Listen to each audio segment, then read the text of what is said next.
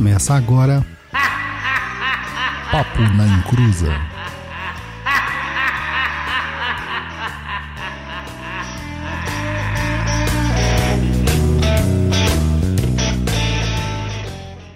Enquanto você está passando pelo seu vale de angústia, de desespero, neste momento a purificação do sal vai vir pelos céus, na mão de Oxalá.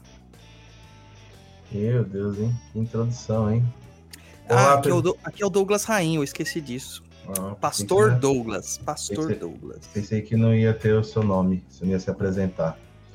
Fala pessoal, tudo bem? Aqui é o Luiz Guenca, depois dessa apresentação gigantesca do pastor Douglas Rainho. Estamos aqui para mais uma edição do Papo na Inclusa, a edição de 128. Eu acho que vai ser meio polêmico. Ou não? Vai, Galochita, você.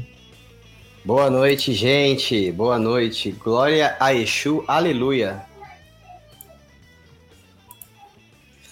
Legal, meu povo. A gente tá fazendo aqui meio que vocês vão ver no vídeo daqui a pouco, meio do jeito que dá. Mas antes da gente falar sobre a salvação de Oxalá, nós vamos para os recadinhos do japonês.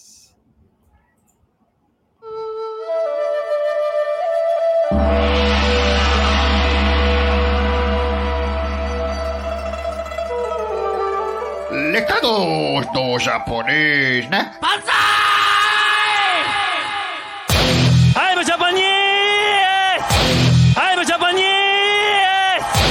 I'm Japanese! I'm Japanese! I love Japan!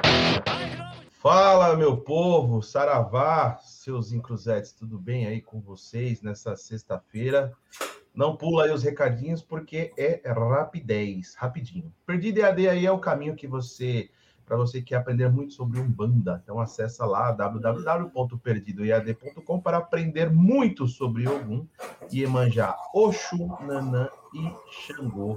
Sobre proteções de ambientes, sobre limpeza de ambientes e sobre ataque e defesa mágica.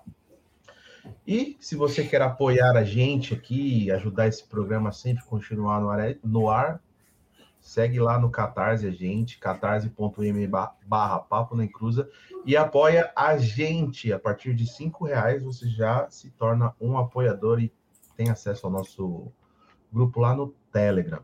E você que é apoiador aí, sempre falo, verifica aí se seu apoio está ativo pois só assim você concorre aí aos nossos prêmios que sorteamos lá, beleza?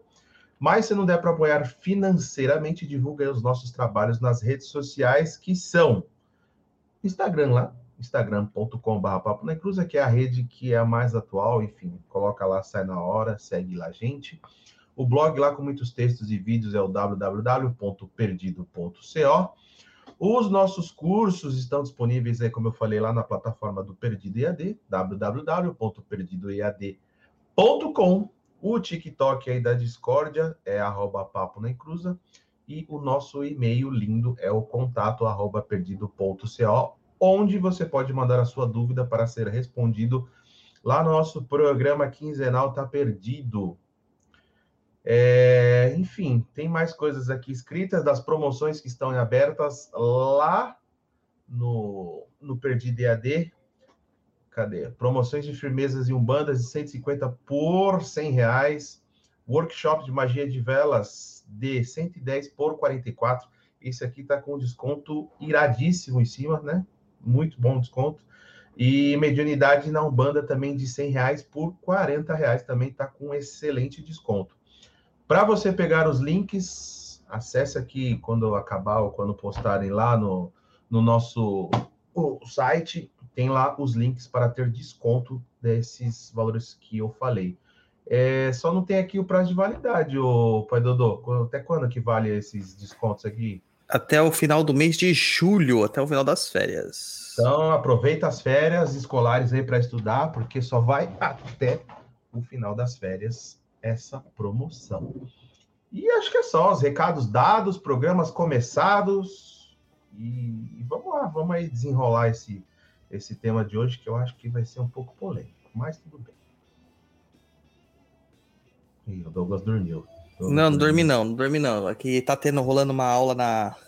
é, aqui no, no esquema aqui paralelo. Então eu tô, Hum. me- tô de um olho no gato e outro aqui, no peixe. Pera aí, eu tô todo perdido, cara. Eu tô fora do meu ambiente, eu estou fora do estúdio, dos Hum. estúdios Papetes e Cruzetes. Né? Então tô todo perdido aqui, tô num outro computador e tal. Então tá, tá complicado. Tá difícil? já- Tá difícil, tá difícil. Mas japonês, Diga. eu quero saber uma pergunta pra você, assim, que era uma pergunta. Ixi, Você conta já-. Você já sentiu o varão? Você já sentiu o varão? É, e a Cara, varoa? Essa sua pergunta aí é auspiciosa, perigosa, né? Pode ter, Então, pode ter duplo sentido, né? Vamos lá, então. Até o final deste programa saberemos se o Luiz tem um varão. Ai, mano, ó, a apresentação do tema aqui, que a gente vai fazer antes de mais nada, é porque muitas pessoas falam pra gente lá no, no Papo na Encruza que elas têm dificuldades quando elas saem de uma religião como é, uma religião evangélica, protestante, afins, e entram na macumba. Dizem que a, a mudança é muito grande, é uma coisa assim absurda, né? Então a gente trouxe aqui o Juan, do Saravá Seu Zé Pilintra, né? O Engalo Chito, para trazer um pouco. Tem até mosquito aqui na minha cara.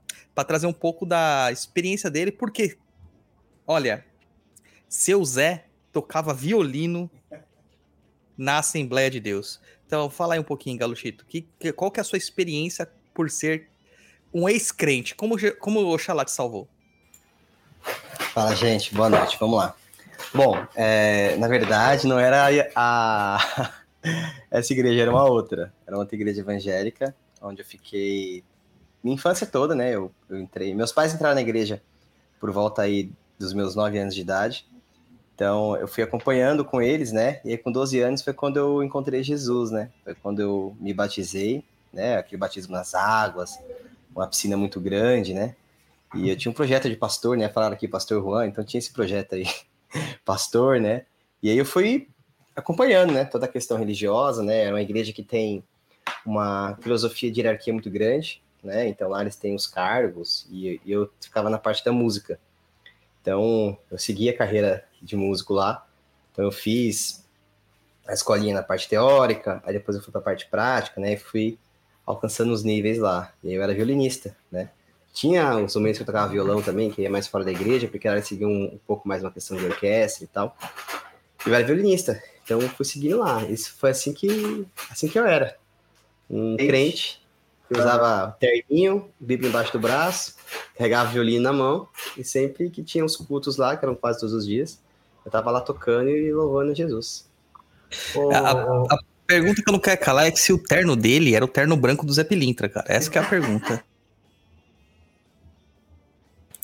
Não, não era Eterno Branco e Zé Pilintra, mas acho que mais pra frente a gente vai falar um pouco sobre essa questão das entidades na religião, né? Na religião evangélica, porque hoje eu sinto, eu percebo que algumas entidades que estavam comigo naquela época, são entidades estão comigo hoje.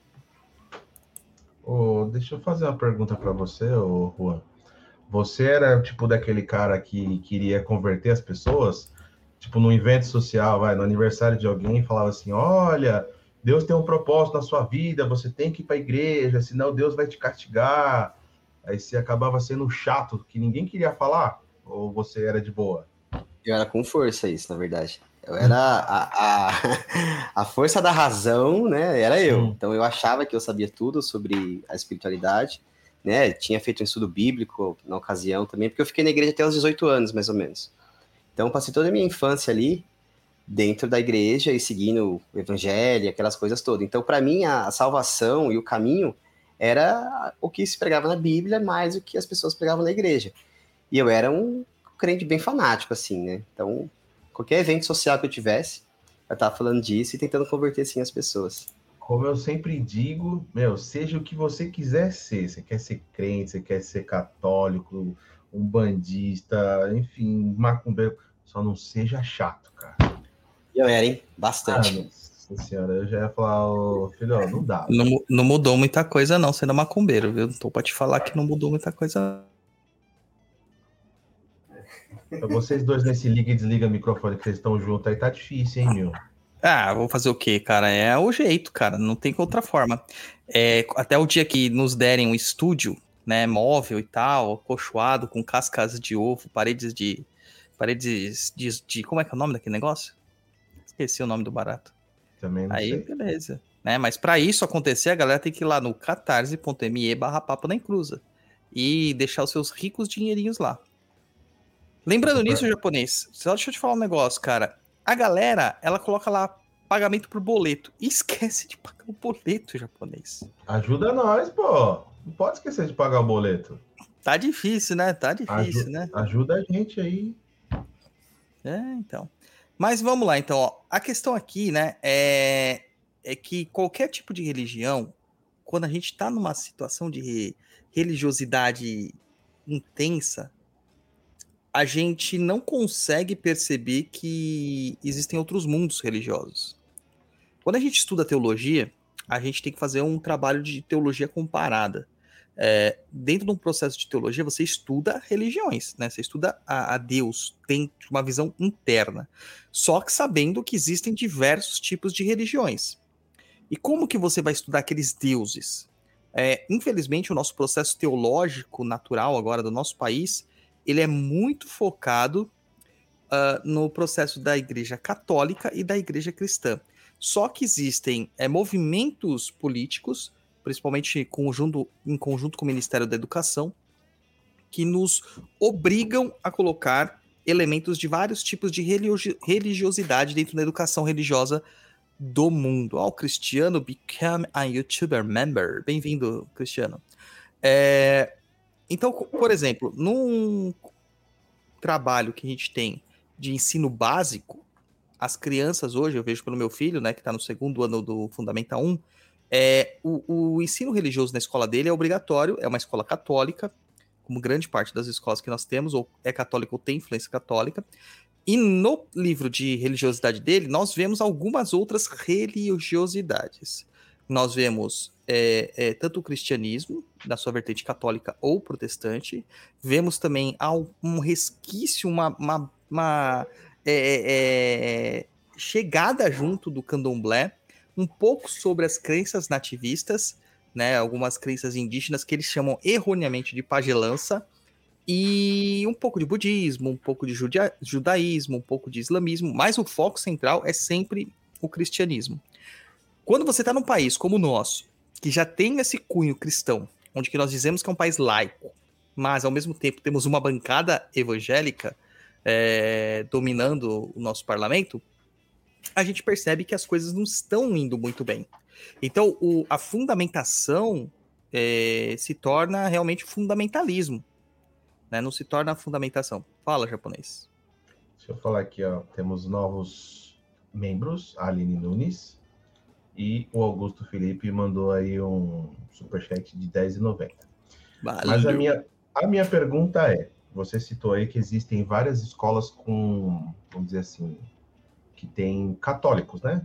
Enfim, veio os católicos. Eu já falei em outros episódios, eu estudei uma escola que era de padre, então minha formação é base católica. Existe escola com base umbandista? Você tem conhecimento disso?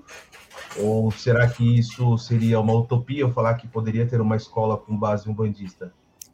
Não tem, cara. E é meio utópico pensar nisso. Até porque, se você for pensar bem, a Umbanda não se conversa de uma forma adequada entre as suas próprias vertentes, né?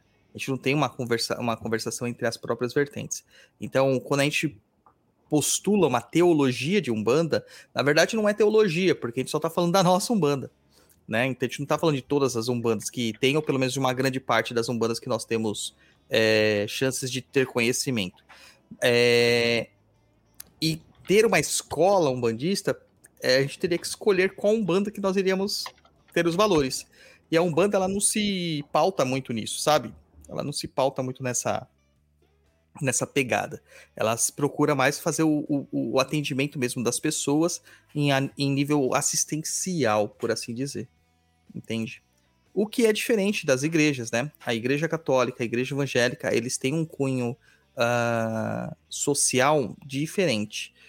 Claro que a igreja católica tem as suas questões, a igreja evangélica tem uma outra questão. A igreja a evangélica tem a questão do proselitismo, que é a forçação, né? O forçar outras pessoas a entrarem na sua religião. Por isso que o evangélico ele é tão ferrenho em arrebatar seguidores. É arrebanhar, que é o nome correto, né? É isso aí, o, o Engaluchito pode falar melhor sobre esse processo de, de arrebatamento. É, é, essa coisa de, de, de, Esse arrebatamento que a gente entendia muito na igreja é questão realmente de levar né, a pessoa aí a, ao conhecimento da, da, da, filosofia cristã dentro daquele, daquela, daquele conceito daquela religião. Porque quando você olha para a igreja evangélica, tem mudanças muito grandes também nisso, né? Porque cada uma tem um segmento diferente, né? A leitura da Bíblia, é, a forma que o pastor, ou que o cooperador, as pessoas que estão ali, né, os dirigentes daquele lugar, entendem aquela leitura, né, do que é passado para eles, mais do que eles fazem um estudo diário, para que você chegue lá nesse, nessa questão mais sagrada aí, né, que é atingir o céu. Dentro daquilo que a gente estudava na época que eu estava, o papo era muito sobre é, aquele céu de fogos, né, aquela coisa muito, de fato, muito mágica, né, que acontecia dentro da Bíblia, né? Não era feita uma leitura é, filosófica, era muito mais uma ideia de basicamente o que seria uma prática real mesmo. É, pra você ter uma ideia, assim, é, até essa, essa conotação do, sobre o, o, entendimento da Bíblia, né? Ó, recebemos aqui um super sticker da Samia Odísio. Vintão, muito obrigado, Samia. É, existe até uma, uma questão sobre esse processo da, da, do entendimento bíblico, né? Sobre a escritura. As Bíblias são diferentes. É, então, a Bíblia católica, a Bíblia protestante, dependendo do ramo protestante, é diferente. Uh, alguns livros são tirados, outros livros podem ser acrescentados. Então, a gente não vai ter uma, uma unidade nem, nem dentro do, do próprio cristianismo sobre o que se deve ensinar sobre que, aquilo que se acredita. A gente sabe que o protestantismo, os evangélicos, eles surgem da cisão, basicamente, né, com, com a postulação de Lutero e abre-se espaço para esse protestantismo. Na verdade, Lutero, né, o Martim Lutero, ele era um, um sacerdote da, é, alemão, né, é, daquela região que viria a ser a Alemanha, na verdade. E ali naquele, naquele, naquele espaço ali havia uma certa liberdade de pensamento religioso, entre aspas, leia liberdade de pensamento político porque o que ocorria muito ali é que os grandes príncipes, duques, os, os políticos da, dos locais, né, os grandes chefes do, dos locais, é, não gostavam da pressão que a igreja exercia sobre eles e sobre as suas propriedades. Então, algumas situações né, é, eram muito mal vistas por esses grandes oligarcas do passado, né, aristocratas do passado. Então eles, eles apoiaram muito as questões, as questões reformistas do Lutero. Mas Lutero, a princípio, nunca quis criar uma nova religião. Ele queria reformar a própria Igreja Católica. É, fazendo com que a igreja tivesse uma outra visão sobre aqueles aos seus pontos, tentando um retorno a um cristianismo primitivo, o que infelizmente não aconteceu. A cisão, há mudanças. Lutero ele, ele é, protagoniza uma verdadeira é, é ignorância em alguns aspectos, quebrando situações muito, muito, muito pontuais da, da liturgia religiosa, mas também trazendo muitos erros, como né, uma certa inquisição protestante, uh, perseguições políticas e religiosas, eh, muita intolerância, tem bastante coisas para ser falado isso, mas num, num programa específico, né? É, e a gente vê que isso se propaga, tem o calvinismo, tem a própria igreja anglicana, que se não se considera protestante, mas é uma cisão, né? Porque o próprio rei, fundador da igreja anglicana, queria se divorciar e casar novamente, e isso era proibido pela igreja católica, então há essa cisão. Então, igrejas protestantes evangélicas, elas surgem sempre deste, deste processo né, de, de cisão tá? Sempre de um processo assim, tem uma parte que está descontente, eu vou criar minha própria religião. Isso também acontece na Umbanda, tá? Existe essa questão, a pessoa não está contente, ela funda a vertente umbandista dela, o que impediria a gente, de, por exemplo, de ter uma igreja é, umbandista unida. Porque aquilo que a gente chama de terreiro nada mais é do que uma igreja, porque igreja vem de iglesia, né? Iglesia quer dizer o quê? Iglesia quer dizer justamente comunidade. Não é aquele cantor Júlio Iglesias? É, é, é o Júlio Igrejas, né?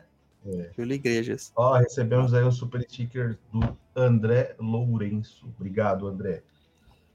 É. E assim, e para chegar, cara, do que Lutero postulou para o que nós temos hoje como evangélicos que nós conhecemos, que são as, os cultos é, neoprotestantes, brother, é muita mudança que aconteceu aí, a teologia muda completamente. Então, assim, imagina só, uma pessoa que está ali dentro de um processo de uma igreja evangélica, sendo castrado de todas as suas fontes de informação. Muitas igrejas proíbem o acesso a televisores, acesso a jornais, acesso à internet, acesso a qualquer tipo de, de, de meio de comunicação, inclusive rádios. Uh, você só pode viver dentro da comunidade da igreja. Tudo que você faz é dentro da igreja e quem dita os caminhos para você da sua vida é o pastor, baseado nos ensinamentos da Bíblia. Imagina como que acontece com uma pessoa dessa quando ela entra numa umbanda. Sai da, sai da caixinha? Quando sai da caixinha? É, o Juan pode dizer melhor aí pra gente. O que, que aconteceu com você, cara? É, vou falar, mas só um pouquinho antes dessa, do que aconteceu comigo, é essa parte de, de ter várias igrejas, né, assim como a, a Umbanda existir várias, o que que, que que eu percebi, né? Quando eu saí daí da igreja e, e fui buscar aí e fiquei sem religião, eu comecei a pesquisar várias outras igrejas, né? Eu fui em muitos cultos diferentes, né? Inclusive na igreja católica, várias outras igrejas evangélicas que caminhavam nessa mesma, nessa mesma segmento, né? ou próximo a ele, e você vê muitas diferenças, né? Então, assim, eu não conseguia me encaixar mais nenhuma delas, né? Pelas doutrinas, pelas regras, né? Por talvez essa Bíblia né, não está talvez atualizada para o nosso século, né? Porque eu acho que muita coisa ali é muito mais filosófica do que real da forma que do que colocam, né? Eu esqueci qual foi a pergunta. Como... Como é, como é que você, que você vive, né? É como que para você faz a mudança? Ah, tá, foi a mudança. Eu me, eu me perdi, gente, desculpa. O ambiente tá diferente aqui, então tá tudo meio complicado, viu? É, então, quando eu saí da igreja, eu passei um processo, posso dizer, até depressivo, tá? Vi que até no chat algumas pessoas perguntaram como que foi esse, esse processo para mim, porque eu saí por uma escolha minha, quando, quando eu saí, mas eu fazia coisas que, na, teoricamente, não poderia fazer na igreja, né? Então eu também me sentia um pouco hipócrita em estar ali. Mas eu também fui meio expulso, assim, pelas questões que. Né, vamos entrar em detalhes, mas eu não, não era um crente correto. Você ficou assim. mal falado com os irmãos, né? É, eu, eu não segui muito a linha de esperar o casamento, essas coisas assim, ah, sabe? Ah, você que. Ele. É isso mesmo. Você furou a, furou a fila. É o que fala lá do pecado, né? Eu meio que eu pequei, né? Então, aí eu... por isso, eu é sou um pecador. É, eu sou um pecador. E é por ser um pecador eu tive que sair, né? Só que assim, esse processo de lavagem cerebral, e você. E foi bem no meio da minha adolescência, né? Então, eu criei ali um, um vínculo religioso que para mim era o único caminho, verdade, à vida, né? Então, assim, eu estava no mundo, né? Que é o que, que, que falavam da, daquela forma, né? é, como nós estivéssemos hoje no mundo, né? Mas eu estava no mundo e eu, e eu achei que já sabia que no fim eu ia para o inferno, né? Hoje eu dou graças a Exu que meu caminho é o inferno. Mas naquela época não dava, né? Então eu não entendia que, que, esse, que esse caminho seria um caminho bom, né? Esse conceito de, de inferno, de céu, de Deus, diabo, eu tinha um conceito muito cristão, né? Então eu passei um processo de depressão muito grande, né? De ficar perdido, de procurar vários lugares para tentar para tentar me encaixar. E eu levei muito tempo para me encontrar, que foi quando eu encontrei o kardecismo e as coisas foram, foram seguindo, né? Mas, Mas foi isso. É, e você vê só como que é a situação, porque o Rua cita aqui a questão do, do mundo, né? Ah, eu estava longe do mundo. É, e cita também uma outra palavra-chave que é o pecado, né? Gente, a gente tá no sítio, então tá bem difícil aqui as coisas, tá? Uh, então, assim, ó, pra vocês terem uma ideia. Pecado foi uma das coisas que motivou a reforma protestante. Porque as pessoas, por pecarem é, dentro da liturgia católica, ela teriam dois lugares para isso. Aqueles que não pecavam, que eram almas puras e perfeitas, iriam para o céu, né, para o paraíso. E aqueles que pecavam, iriam para o inferno.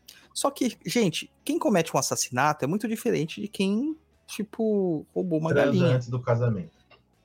É, entende? Então os, os níveis de pecados eram diferenciados e isso gerou um problema muito grande para a igreja. E a igreja fez o quê? Ela criou um caminho intermediário, que era onde as almas iam ficar numa, numa punição temporária, que é o purgatório, e através de indutos, que são pagamentos para orações não é pagando que você consegue a salvação da alma da pessoa, mas pagando se você pagando você faz missas e orações para que aquela alma seja purificada. Isso nós estamos falando da Igreja Católica, pré-reforma protestante, não existia ainda protestantismo. E isso, gente, era uma coisa absurda, porque virou um movimento financeiro muito grande, né? É... E aí gera os indutos. E Lutero tem uma, uma catarse em cima disso, né? Sobre essa situação. É, mas, veja bem, se a reforma protestante surgiu para verificar que não existiam tantos pecados assim, por exemplo, né? Como que poderia a gente é, é, determinar que a pessoa vive em pecado? Não teria como. Fora que uh, todas as punições de pecado elas são previstas pelo Antigo Testamento. Quando a gente tem a criação da Igreja de Cristo, né, a Igreja cristã, o Antigo Testamento ele não tem validade, né? O Veterotestamento, ou todo, toda, toda, todo conhecimento veterotestamentário não tem mais validade, porque o Neotestamento, né, o, o Novo Testamento, ele acabaria suprimindo aquilo que foi ensinado antes. Até porque Jesus ele não vem pregar a palavra do Deus anterior, ele vem pregar uma palavra de um novo Deus, um Deus de amor, um Deus de paz e esperança. Isso ninguém percebe, que, que até o Deus mudou é, entre as, os dois testamentos. Mas a maior parte das coisas que ocorrem, que a igreja, que a igreja evangélica ainda se, se preocupa em julgar a vida alheia, tá nos testamentos antigos Deuteronômios, Levíticos, Números, sabe? Dessas coisas, cara. Até o pecado original tá lá em Gênesis. E Jesus veio para mudar isso, dando o Novo Testamento, dando a sua palavra, o novo o Evangelho, que são boas novas, né? São novidades é, criadas ali e que geram essa, essa modificação no pensamento uh, uh, médio ocidental, né? Ali da, da parte da, da, da de Jerusalém para para o Ocidente e que deveria romper completamente com esses ditames antigos, né? Mas que você vê que hoje em dia os evangélicos aplicam isso cada vez mais. Então, de informação em base é, doutrinária, eles estão completamente equivocados dentro daquilo que é a proposta originária do próprio cristianismo. E a reforma protestante era uma tentativa de resgatar o cristianismo original. E você vê que eles já não resgataram nada, já criaram um terceiro cristianismo completamente diferente, diferenciado. E ele cria essa cisão com seus próprios fiéis, onde se cria a figura do pastor e das ovelhas, o seu rebanho. E o que, que uma ovelha faz? A ovelha sobrevive até chegar o dia de ser tosquiada. Só isso. É só isso que a ovelha faz. A ovelha não tem é, é, direitos a nada. A ovelha não tem direitos a ter vontade. A ovelha não escolhe a família. A ovelha não escolhe o que come, não escolhe o que bebe. Nem escolhe quando será tosquiada. Quem decide tudo isso é o pastor. Quem decide tudo isso é o pastor. Então você vê que é uma religião que te tira a liberdade. E tirar a liberdade é muito fácil, né? Para você não cometer pecados. E mesmo assim as pessoas cometem, teoricamente, né? Cometem. Então você vê que, que, que existem muitas coisas aí que são bem equivocadas. Bem equivocadas. E a pessoa entra na Umbanda, onde a gente fala: olha, a Umbanda é uma religião onde se prega liberdade. E o pensamento libertário, o pensamento de liberdade, o pensamento de discernimento, e a pessoa não consegue se desprender da questão do, da culpa cristã, dos pecados e afins, sempre incluindo um processamento muito crítico da religiosidade cristã dentro dos processos da macumba em si. E, e, é muito louco isso, né? Porque assim, quando a pessoa faz o recorte, se for do Velho Testamento e Novo Testamento, é, é, um, é um recorte que as pessoas fazem daquilo que elas querem entender, né? Porque assim, onde eu estava, acreditava-se real que existiram lá os anjos que queimaram, né? É, Sodoma e Gomorra. Mas esqueciam daquele Jesus que veio trazer uma mensagem de paz, né? E também, não só uma mensagem de paz, como às vezes uma mensagem de, de ódio, né? Quando ele entra lá e quebra todas as coisas porque está tendo as oferendas e tal. É, isso também mostra um egocentrismo cristão, né? Porque os cultos têm que ser feitos somente a ele, né? Não, não a outros deuses, né? Mas outros deuses sempre, sempre existiram, muitas vezes até maiores do que o próprio cristianismo, né? Que o cristianismo foi talvez um pouco mais organizado aí nessa questão do evangelho, em dissipar essas mensagens, né? E eu queria fazer, falar sobre um comentário que a Mariana Favorito colocou aqui, sobre essa questão de muitas pessoas continuarem pecando. É verdade, né? Eu, eu conheci muitas pessoas, muitos jovens, que estavam ali em pecado. Mas eu conheci muitos que não estavam, né? Que você vê a sinceridade nas pessoas, eu realmente conhecia eles.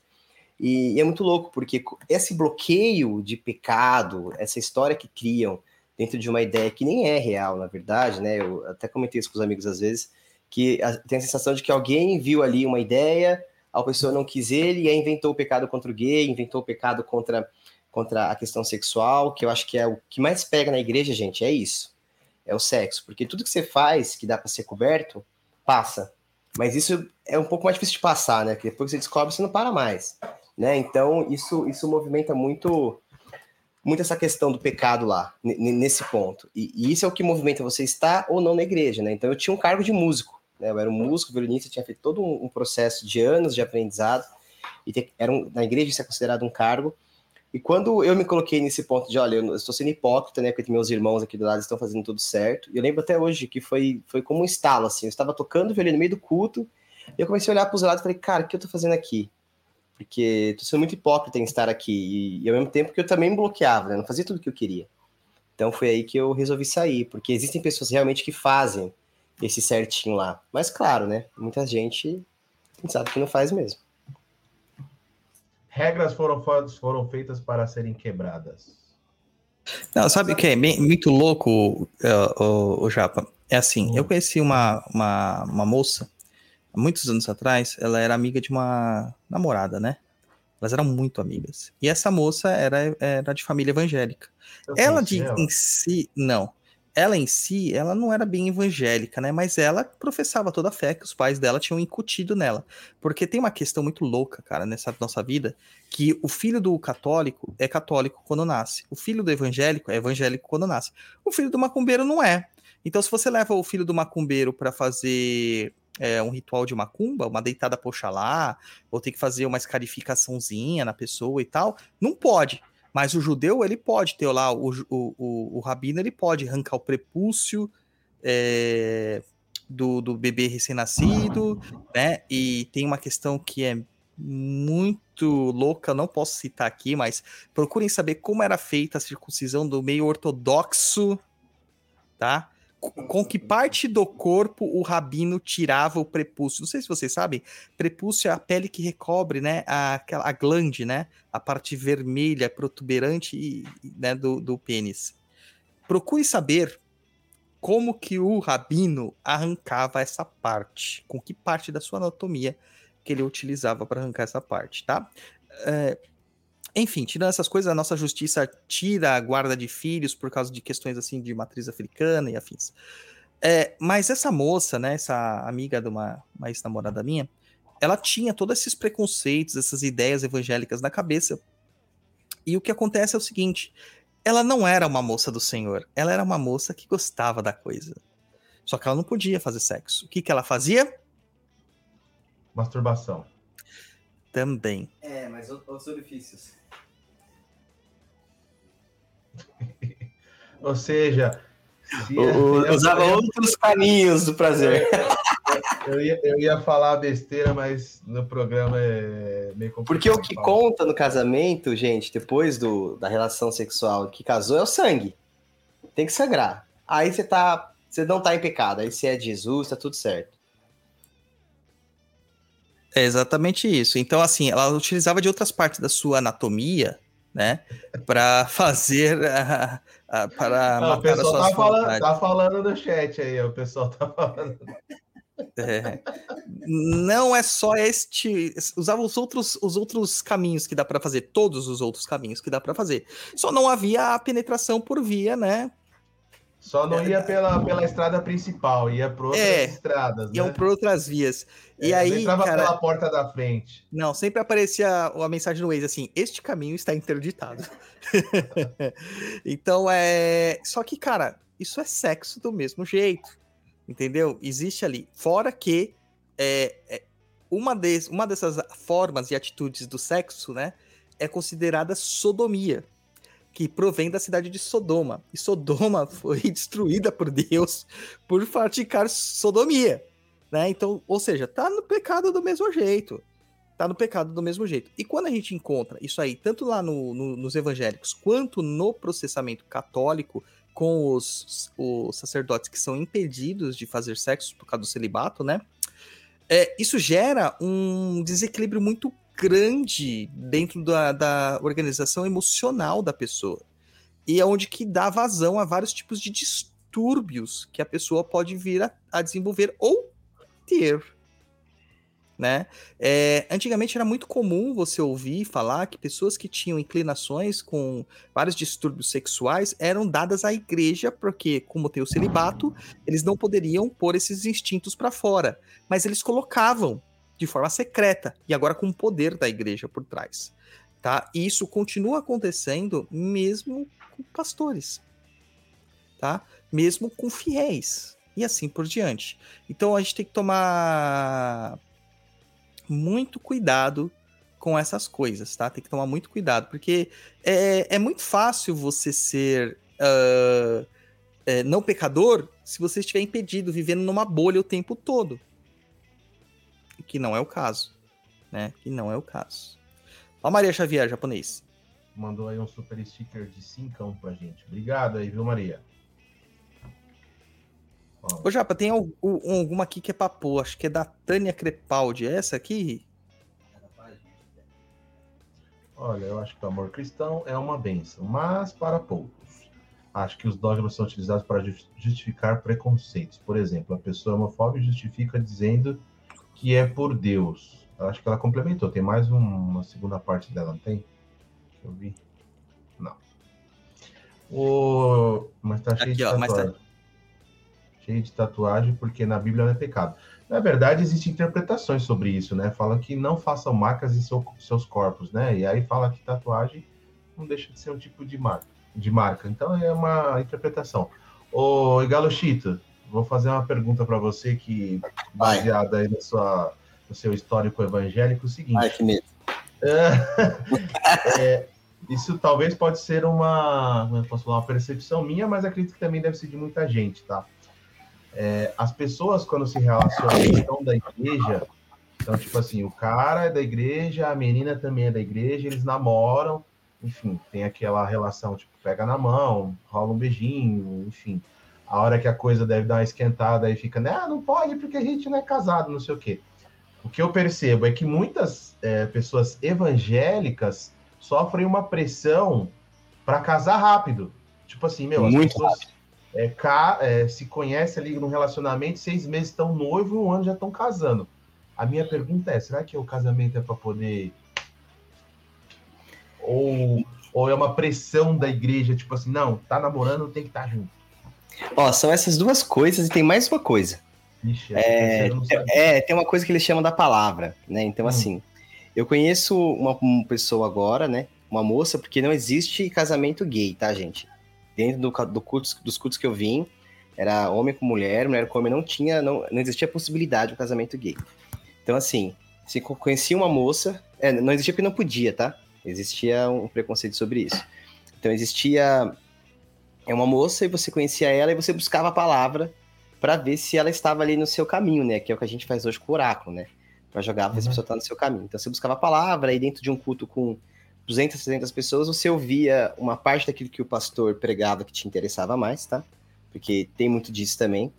É, E aí você entendia que tinha a palavra. Então, assim, se você tivesse confirmado pela palavra, na teoria, tá tudo certo. É uma pessoa que você vai casar.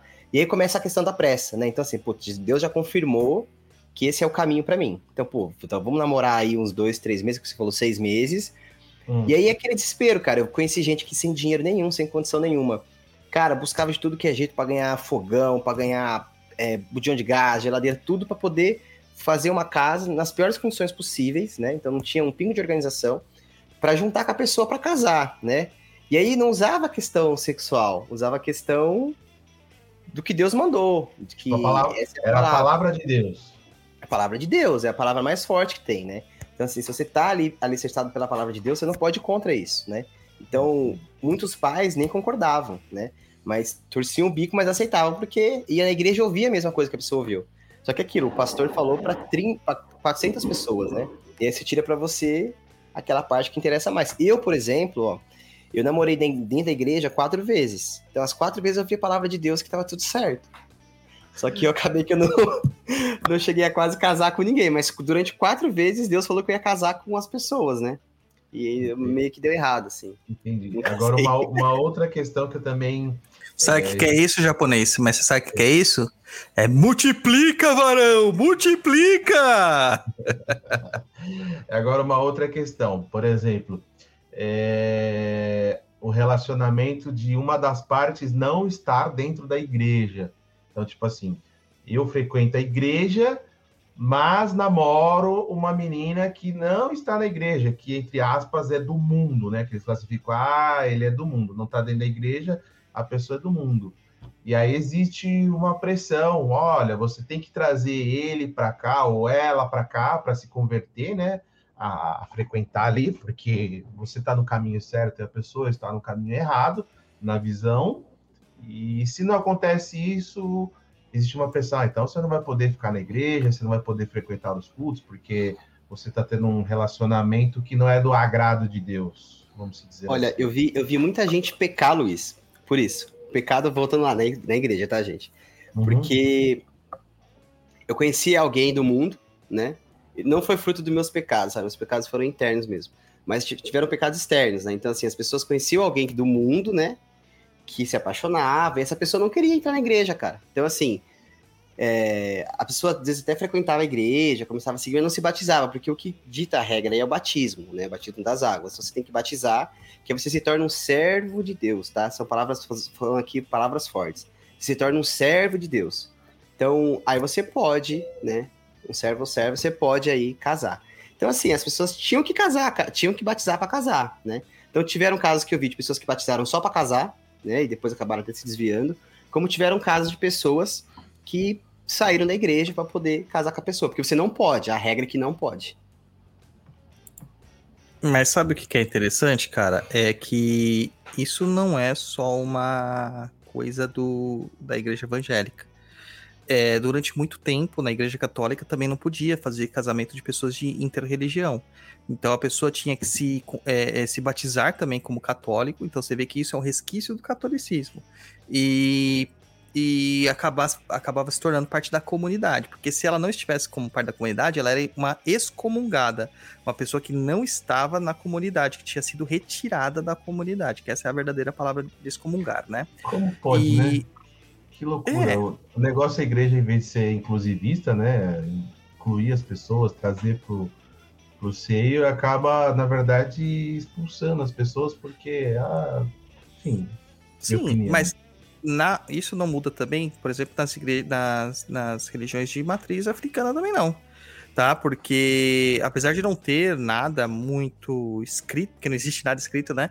Mas o aconselhamento é que você esteja com alguém que respeite a sua crença e que permita que a sua crença aconteça. Há um entendimento prático sobre isso. Há uma necessidade né, de você eh, ter alguém que esteja do seu lado. Porque, por exemplo, hoje nós estamos aqui no Papo da Encruza, eh, mas tem a ver com religiosidade, de certa forma, né? E as, as cônjuges, né, estão fora daqui, fazendo, tocando a vida delas. Eh, e num dia de gira, é a mesma coisa. Então você tem que ter ao menos uma pessoa que aceite. Não, a pessoa re- você chegar lá, meter o seu exusão na sala e a sua mulher evangélica não aceitar isso aí, é, também é complicado, né? Tem que ter uma Co- coalizão de pensamentos. aceitar, ok, concordo, tá tudo certo. Agora eu vou fazer uma pergunta para você. No CDJ, existe algum tipo de restrição da pessoa, por exemplo, frequenta o CDJ, tá lá, trabalha dentro do CDJ, mas ele tem uma namorada que é católica ou um namorado que é católico que não frequenta? Existe algum tipo de restrição nesse sentido ou não? Ou é Não, só não esse tipo que você falou, olha, ela tem que respeitar o seu espaço religioso. E assim como ele também, ou ela tem que respeitar o espaço da outra pessoa, né? Cara, não tem uma proibição, mas a gente sempre pede para ser falado com a esposa e a pessoa só tem o aval de entrar se a família dela estiver de acordo. Entendeu? A pessoa não entra é, dentro da, de um trabalho religioso se a, a esposa não tiver. Isso é na Umbanda, é na Quimbanda, é na maçonaria, né? A, é, no caso a gente está falando de esposa, mas pode ser o inverso também. É que o que acontece, né? É, a gente tem a questão é, histórica de que o homem ele acaba sendo muito mais uh, mandão na vida da mulher do que a mulher do homem, nesses sentidos, né? Então, se você falar assim, a ah, sua mulher tem que liberar, é uma coisa. Se você falar assim, o homem tem que liberar, já dá uma conotação muito pesada, né? Tipo, como o homem não tem obrigação de liberar nada. A mulher é dona de si, de si mesma. Mas o que a gente está querendo dizer aqui no caso é que tem que ter uma, uma, uma construção de pensamentos dentro da família em que ambos entendam que existem obrigações, por exemplo, dia de preceito né? Um dia de antes da gira, não pode fazer furufã, filho. Não pode fazer forfã. Entendeu? Então o que, que você vai ter que fazer? Você vai ter que saber respeitar, né? Uh, não adianta ela ter comprado a melhor camisola, tá usando o melhor baby doll e afins, né? Ou o cara tá, tipo, no, na pica das galáxias, ter chupado um azulzinho. E, cara, não vai. Não pode. Entendeu? Não pode. É, tem essa, essas restrições quando você vai fazer é, deitada para coroamento menor, são 21 dias de abstenção completa. Não dá nem para fazer uma, uma, um treinamento, entendeu? Não pode. São 21 dias de preparação. Então você tem que ter uma, uma, uma certa compreensão né, da, do seu, da sua cônjuge ou do seu cônjuge sobre estas questões.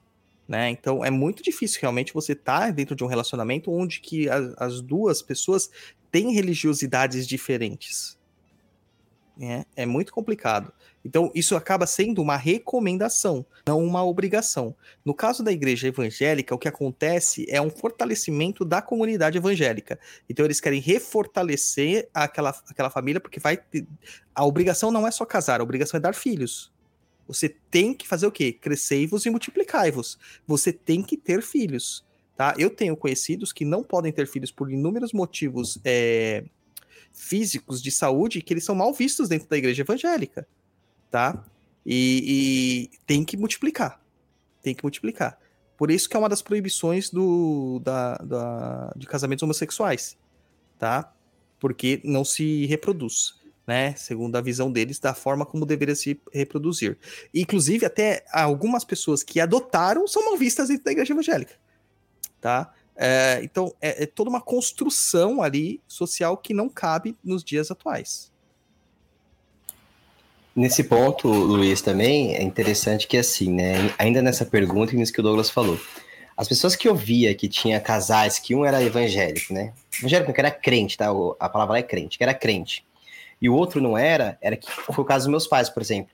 Antes de eles serem crentes, eles já eram casados, né? Então eles tinham um casamento e minha mãe resolveu ir para a igreja. Então, assim, já existia um casamento antes da religiosidade. Então aí é, aí é permitido. Então você pode passar a vida inteira casada com alguém que não é evangélico, dormindo com você, por exemplo, que é o seu marido, né, a sua esposa, enfim. E só que é o que o Douglas falou. Então muitas vezes acaba puxando, que existe uma pressão interna, né? Hoje meu pai é muito mais evangélico que minha mãe. Mas na época, eu, eu lembro muito bem da pressão da minha mãe para meu pai se tornar evangélico. Porque é aquilo, pega meio mal a pessoa tá casada com alguém que não é evangélico. Você não está em todas as rodas, você não tá em tudo. Você não ter filho, é, o que o Douglas falou é muito verdade. Cara, eu conheci pessoas que não tinham filhos e eles não eram convidados para todas as festas. É, são poucas pessoas que têm a mente aberta. É, filhos adotivos realmente eram bastardos. Entende? Eles vinham como bastardos. Né? A questão do gay é outra coisa. Eu tive um, um amiguíssimo meu que era violinista, assim, e ele casou com uma mulher de forma forçada, mas o cara era gay, né? Então, assim, é, ele não aguentou ficou lá dois, três meses casado, e quando ele saiu, ele foi expulso da igreja por isso, né? Não deixaram ele ficar na igreja. Depois que você peca, você perde todos os seus poderes na igreja. Tudo que você adquiriu, você perde, né? Então você vira um cara meio perdido ali. Você não é expulso, né? Diretamente, né? Você é expulso pelo, pela força dos outros, assim, posso dizer. Complementando o que você está falando aí, uma dúvida. Existem, é, posso falar assim, igrejas mais modernas, vamos dizer assim, né? igrejas evangélicas mais modernas, que aceitam, é, por exemplo, um relacionamento homoafetivo. no- na igreja, é, será que isso desvirtua das outras igrejas mais tradicionais, assim, que levam a risca? Eu lembro que vou falar um ponto. Quando minha mãe frequentava a igreja evangélica, meu, minha mãe não cortava o cabelo, não usava calça. E eu achava isso uma puta de uma besteira. Por que, que ela não pode cortar o cabelo, entendeu? Fica o cabelo lá, tá, na época que tava tudo feio, não podia cuidar do cabelo, sabe? É, minha mãe, quando era mais nova, sempre foi muito vaidosa tal. Ah, não pode usar calça. Mano, é uma besteira. Sabe o que acontece, Japa? Por exemplo, não usar calça. Não usar calça não é da igreja evangélica. Não usar calça já vem da igreja católica. Então é da base cristã. É, se você pegar lá na, numa novela bem antiga, que é a Tieta, você percebe que quando a Tieta chega na cidade depois de grande, né, depois de, de mais velha, de adulta, e ela entra na igreja de calça, o padre fica horrorizado. E as mulheres também. É, a mulher não podia entrar de igreja, na igreja de calças e nem com a cabeça descoberta. Então, isso é uma questão religiosa do passado, já vindo da, da Igreja Católica. Tudo bem, É, mas eu, é. eu, eu, por exemplo, como eu te falei, minha formação é católica. Eu nunca tive, das igrejas que eu fui, ou na escola que eu estudava, nunca teve isso, porque, por exemplo, uniforme não tinha saia, mas as meninas usavam calças. Então, mas isso se dá depois da Contra-Reforma. Quando Lutero ele faz a Reforma Protestante, vem a Igreja Católica e para não perder seus adeptos, eles fazem a Contra-Reforma. E a Contra-Reforma é uma tentativa da Igreja se adaptar às novas ideias que estavam sendo postuladas, colocadas pelos protestantes. E há até uma abertura da igreja maior, né? A igreja cresce nesse momento, ela nunca diminuiu, ela cresceu é, nesse momento. E o que que tem acontecido naturalmente hoje em dia também com a reforma, é, com o movimento carismático. Né? Então a gente vai vendo que a Igreja Católica ela está sempre atrás da Igreja Evangélica depois da Reforma de Lutero. Então você vai ver que tem a Reforma Protestante, tem a Contra-Reforma, tem o movimento das igrejas neopentecostais de falar em línguas e afins, tem o movimento da Igreja Carismática, onde acontecem as mesmas coisas dentro de uma condição católica, onde tem os dons de Deus sendo manifestos, né? Então é uma tentativa sempre um lance muito louco esse, tá? Muito louco. É... Cara, como eu disse, né, o Caio ele po- pontua muito bem aqui, ó, o lance da calça está no Levítico, assim como a proibição de misturar tecidos. No Levíticos, Levíticos é o quê? Levíticos é, é o livro da lei, propriamente dito, né? São os ditames le- legais do povo judeu, ah, do povo hebreu, na verdade, né? E lá está dizendo o que pode e o que não pode, o que você pode comer, o que você não pode, o que são as, são as que- questões sociais, né? É o que seria a Sharia para o islamista, né? Uh, pro islâmico também seria isso aqui, os levíticos. Só que é uma questão daquela época. Não havia como você misturar tecidos. Então, se você tivesse uma calça de algodão e uma, uma camisa e a mesma calça tivesse linho, você estava em pecado. Tá? Existiam questões práticas para isso, que era de ordem de manutenção do- dos tecidos, de lavagem de tinturas e de obtenção desses negócios. É, a, a proibição de comer o porco, por exemplo, não se dá porque o porco se afundava na lama, nada disso, mas porque pra, é, é, é, quem comia porco eles percebiam que tinha uma carga maior de mortes por causa de infecções parasitárias, porque a carne de porco não bem cozida e não tínhamos sistemas de refrigeração para armazenar essas carnes, é, não tínhamos sistemas adequados para isso, ela estragava e ela criava certos problemas de saúde, né? Várias questões aí que a gente acaba vendo que era de ordens práticas que se transformaram de formas religiosas, né? Várias questões. Tem, tem um comentário aqui, ó, Japa, que eu acho que é muito importante a gente ler, tá? Que é do Antônio Moreira. Ó, Ah, aí eu, li, eu, eu vi esse comentário aí, estava até marcado.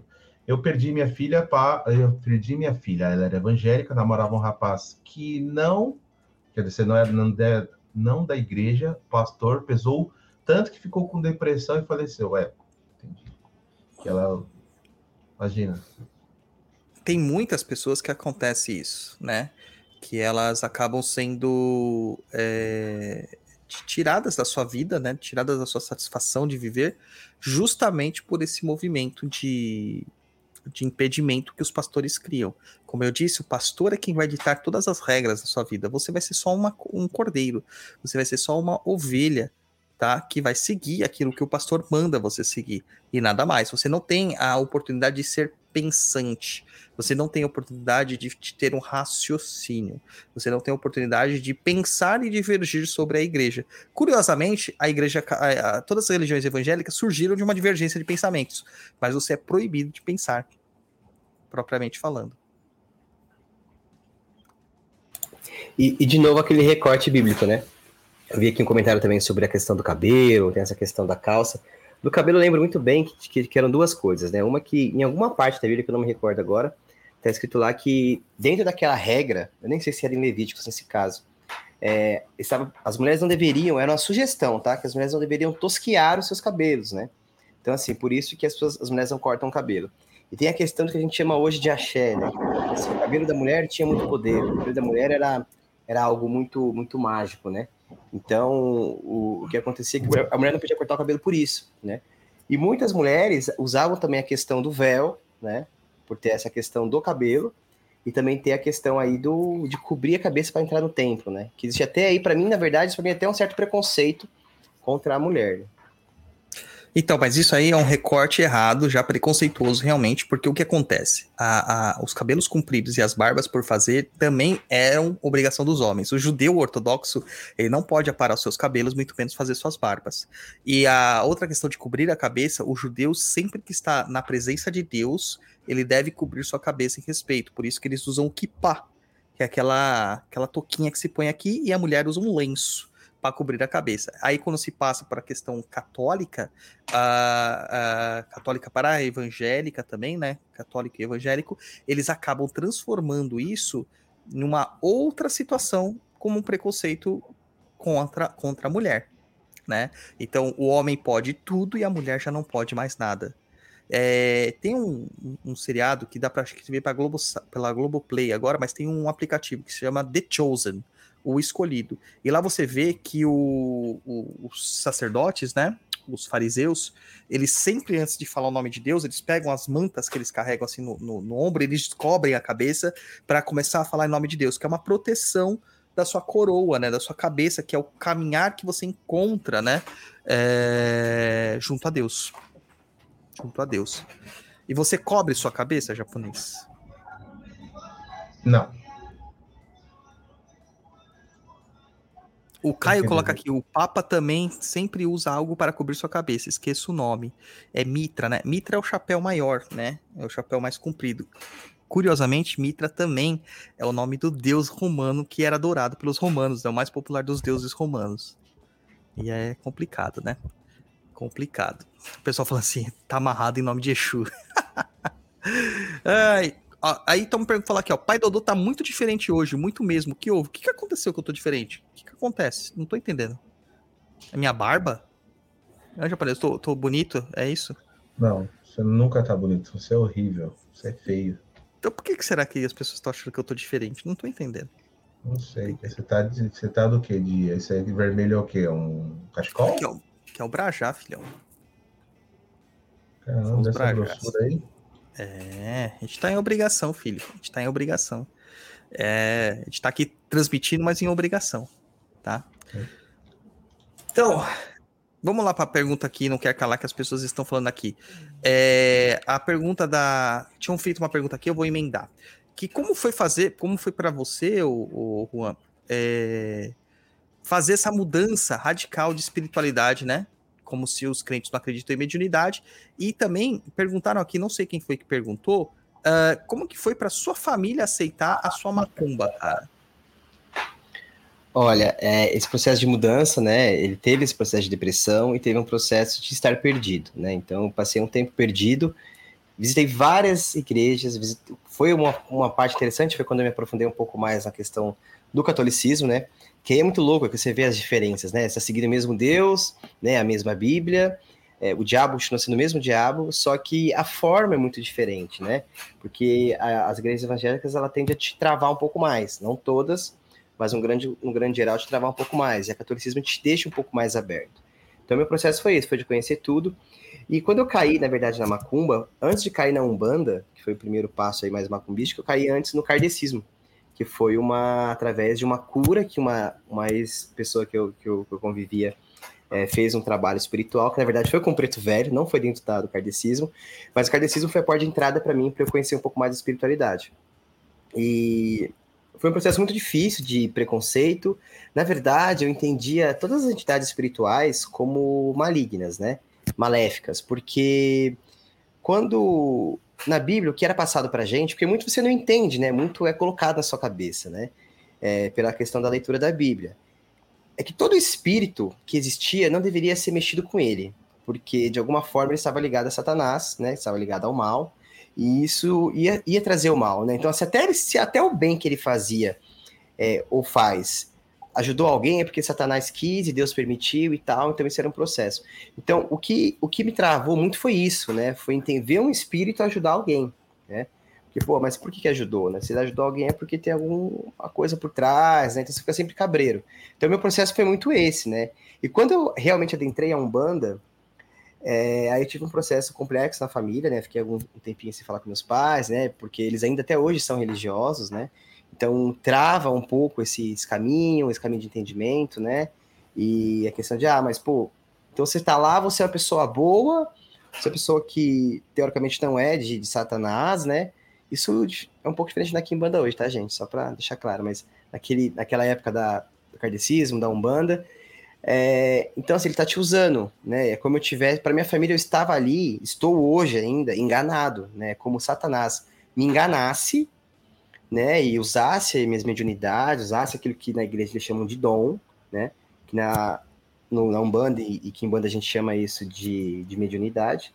Eles, eles colocavam isso como dom para falar que ele queria usar meu dom para, de alguma forma, enganar mais pessoas, né? Então é assim que eles vêm eu tive processos muito difíceis. Hoje existe um respeito, né? Existe uma, uma linha que a gente também não fala desse assunto, né? E, e eu rolo um pouco de preconceito, rolo um pouco de estresse, né? Às vezes eu viajo em família. Eu sempre comento, né? Pô, nos grupos de WhatsApp também, né? Ah, eu posso falar, eles podem falar do Deus, né? A piadinha de Deus existe. Mas se eu falar lá que eu gosto dos maiorais, putz, existe um grande problema nisso, né? Falar de Exu, eu fui de chapéu de Exu última vez lá, e até porque eu esqueci, eu tento não provocar meus pais, né? É... Perguntaram o que, que aconteceu hoje que está com esse chapéu. Entendeu? Era um boné, na verdade. Então rola, né? Rola um preconceito. Não, não é uma coisa que é totalmente tranquila. Algumas coisas assim que eram interessantes, são interessantes comentar. É, primeiro eu vou comentar de uma questão teológica aqui prática, né? O Renan Simões coloca aqui: Mitraia, na tradição védica, é um dos nomes para sol, Deus Sol, curiosidade para vocês. Então vamos expandir essa curiosidade, né? Mitraia, védicos, né? Isso aí é de uma, é de, de uma religião mais antiga do que o próprio povo da Índia, né? Quando a gente fala de Vedas, que são os, os textos sagrados é, do povo indiano, isso é uma coisa muito, muito, muito antiga, tá? Anterior até mesmo ao próprio conhecimento da humanidade. É onde estavam os primeiros uh, seres sobrenaturais que andavam pela Terra. Então, quando a gente fala assim, védicos, né, Mitraia, Mitra é um deus que surgiu teoricamente na Pérsia, tá? É um deus sol, é um deus lunar, é um deus solar, né? Só que olha que curiosidade, a gente fala assim, a Pérsia, né, região pérsica. Uh, e a gente fala, onde hoje é o Irã, e a gente fala assim, a Índia, que é onde, lá na, onde a gente conhece a Índia hoje, a Índia de hoje é um pedacinho daquilo que foi a Índia antigamente. A Índia de antigamente era, era é, praticamente todo o Paquistão, parte de Bangladesh, parte do Sri Lanka é, e algumas outras regiões ali laterais.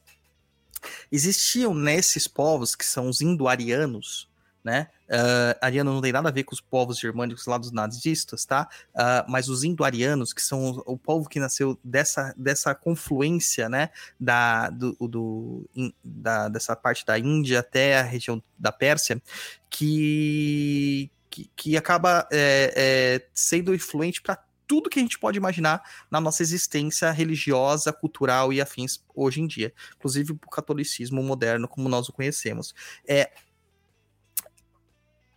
a Índia, na Índia, cultu eles cultuam os devas, que são divindades muito sagradas, tá? Basicamente os anjos pra gente, que são é, opostos aos asuras, né? Que são os demônios para eles. Na Pérsia, no zoroastrismo, os demônios são os devas e os anjos são os asuras.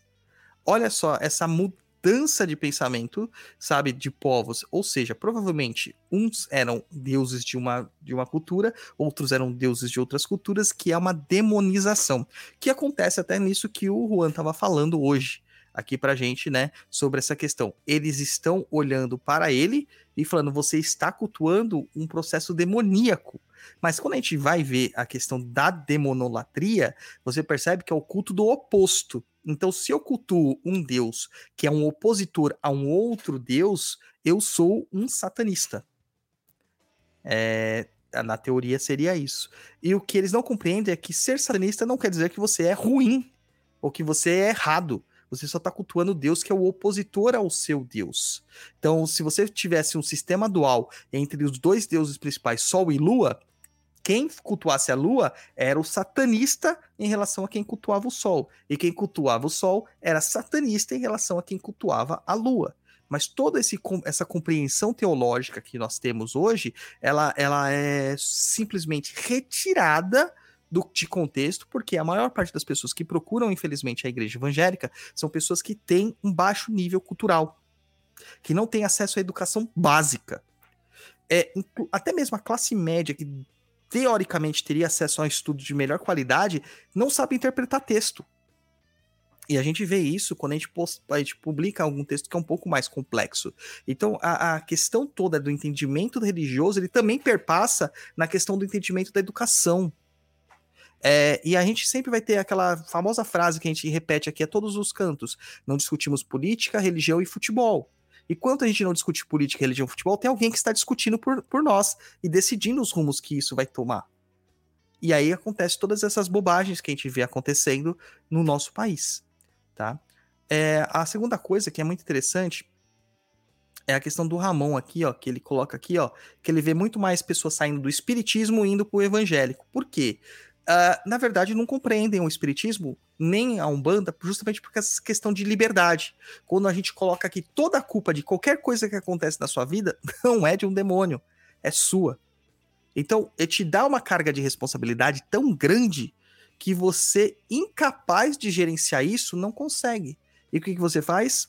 Você vai para um lugar que vai te blindar disso e vai tentar acreditar de todas as formas possíveis que você está salvo, só pelo arrependimento. Que é por isso que importa. Para o evangélico, a salvação não vem pelas obras. A salvação não vem pela palavra. A salvação vem pela crença. Quando você acredita em Jesus, você está perdoado. E o caminho dos céus está aberto a você, independente do que você tenha feito. Então é complicado, cara, é complicado. Ó, nesse ponto que, que o Ramon trouxe também é interessante que é assim, né? É, quando você é um cara da Umbanda e tem umas tatuagens lá de orixá e tal, você cai na igreja, cara, rapidamente você consegue um cargo na igreja. Porque assim, é como se tivesse vindo do reino do diabo, né? Você veio do mal e agora você veio para cá. Então, assim, você tem mais poder que os outros. Porque você conhece o diabo, né? Você conhece a história deles e tal. E até tem a questão da tatuagem que falaram também. É proibir também a tatuagem na igreja, tá, gente? Independente de como tá escrito na Bíblia, é extremamente proibido você ser um evangélico e ter tatuagem, tá? Então só tem tatuagem quem veio, é, teve antes de entrar na igreja. Isso, então quando você vem quando um culto desse, seja culto que for, cara, você entra na igreja e você é um, um Deus superior. E aí eu vi várias pessoas lá na igreja que eu tava chamava cooperador, não era pastor, que é o mesmo cargo. O cara, ele era um cara diferenciado, né? E só homem podia, tá? Onde eu tava, né? Algumas igrejas as mulheres podem ocupar cargos especiais, mas lá na igreja eu tava só mesmo homens, né? Novamente mostrando aí a questão do machismo, preconceito e, e tudo mais.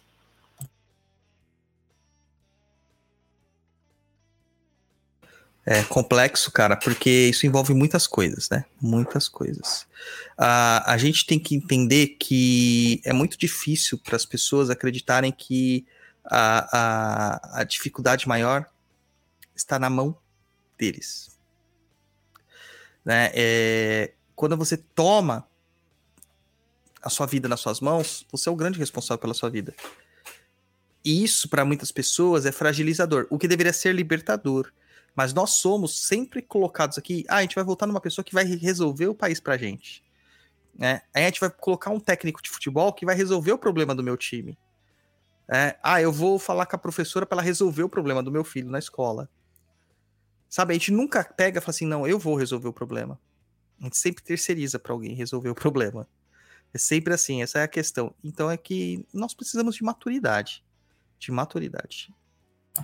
E, e esse ponto é legal que você falou do, do voto, né? Porque as pessoas votam na igreja conforme o mando do pastor.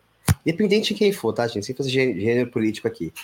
É, mas assim, se o pastor falar para a igreja que essa pessoa que tá ali é por uma missão, etc, etc, etc, cara, o povo vota. Então, assim, existe uma ignorância cultural nesse sentido gigantesca, porque a pessoa vai votar com base no que a palavra de Deus falou. Então, não importa o que você realmente acha, o que você realmente sente, você se anula de falar sobre esse assunto, porque o pastor já falou, ainda está resolvido para você, entende?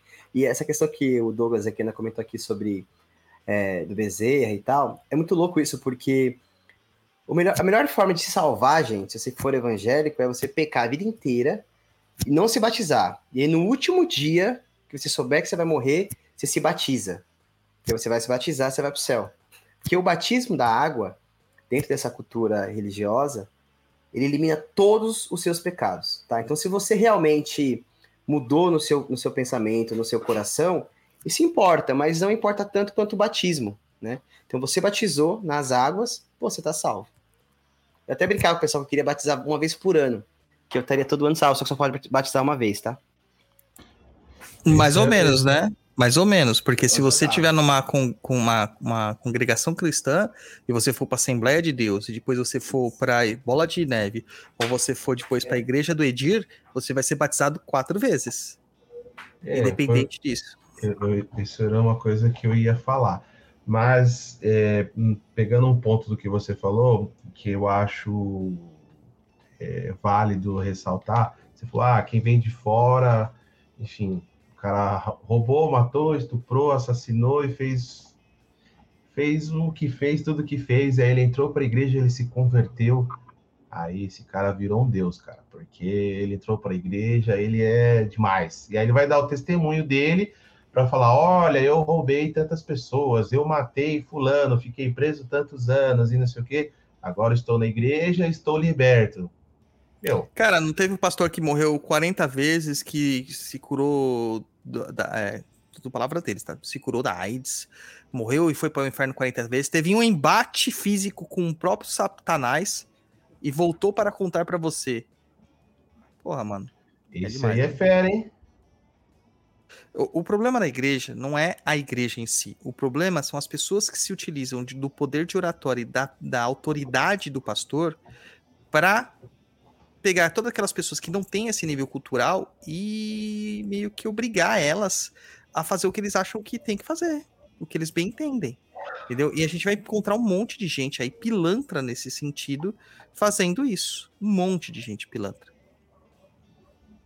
E, e sabe onde você vê muito isso? Nesse processo justamente da ladainha. Porque assim, quando a pessoa começa a fazer aquela pregação e manter aquele padrão de pregação que vai aumentando o som, e aí segura lá em cima o áudio, né? Ah, Deus, não sei o que e tal, e Jesus, e começa a falar em línguas, né? Que a gente pode falar um pouco sobre isso também, da, dessa questão da, do Espírito Santo e das línguas e tal.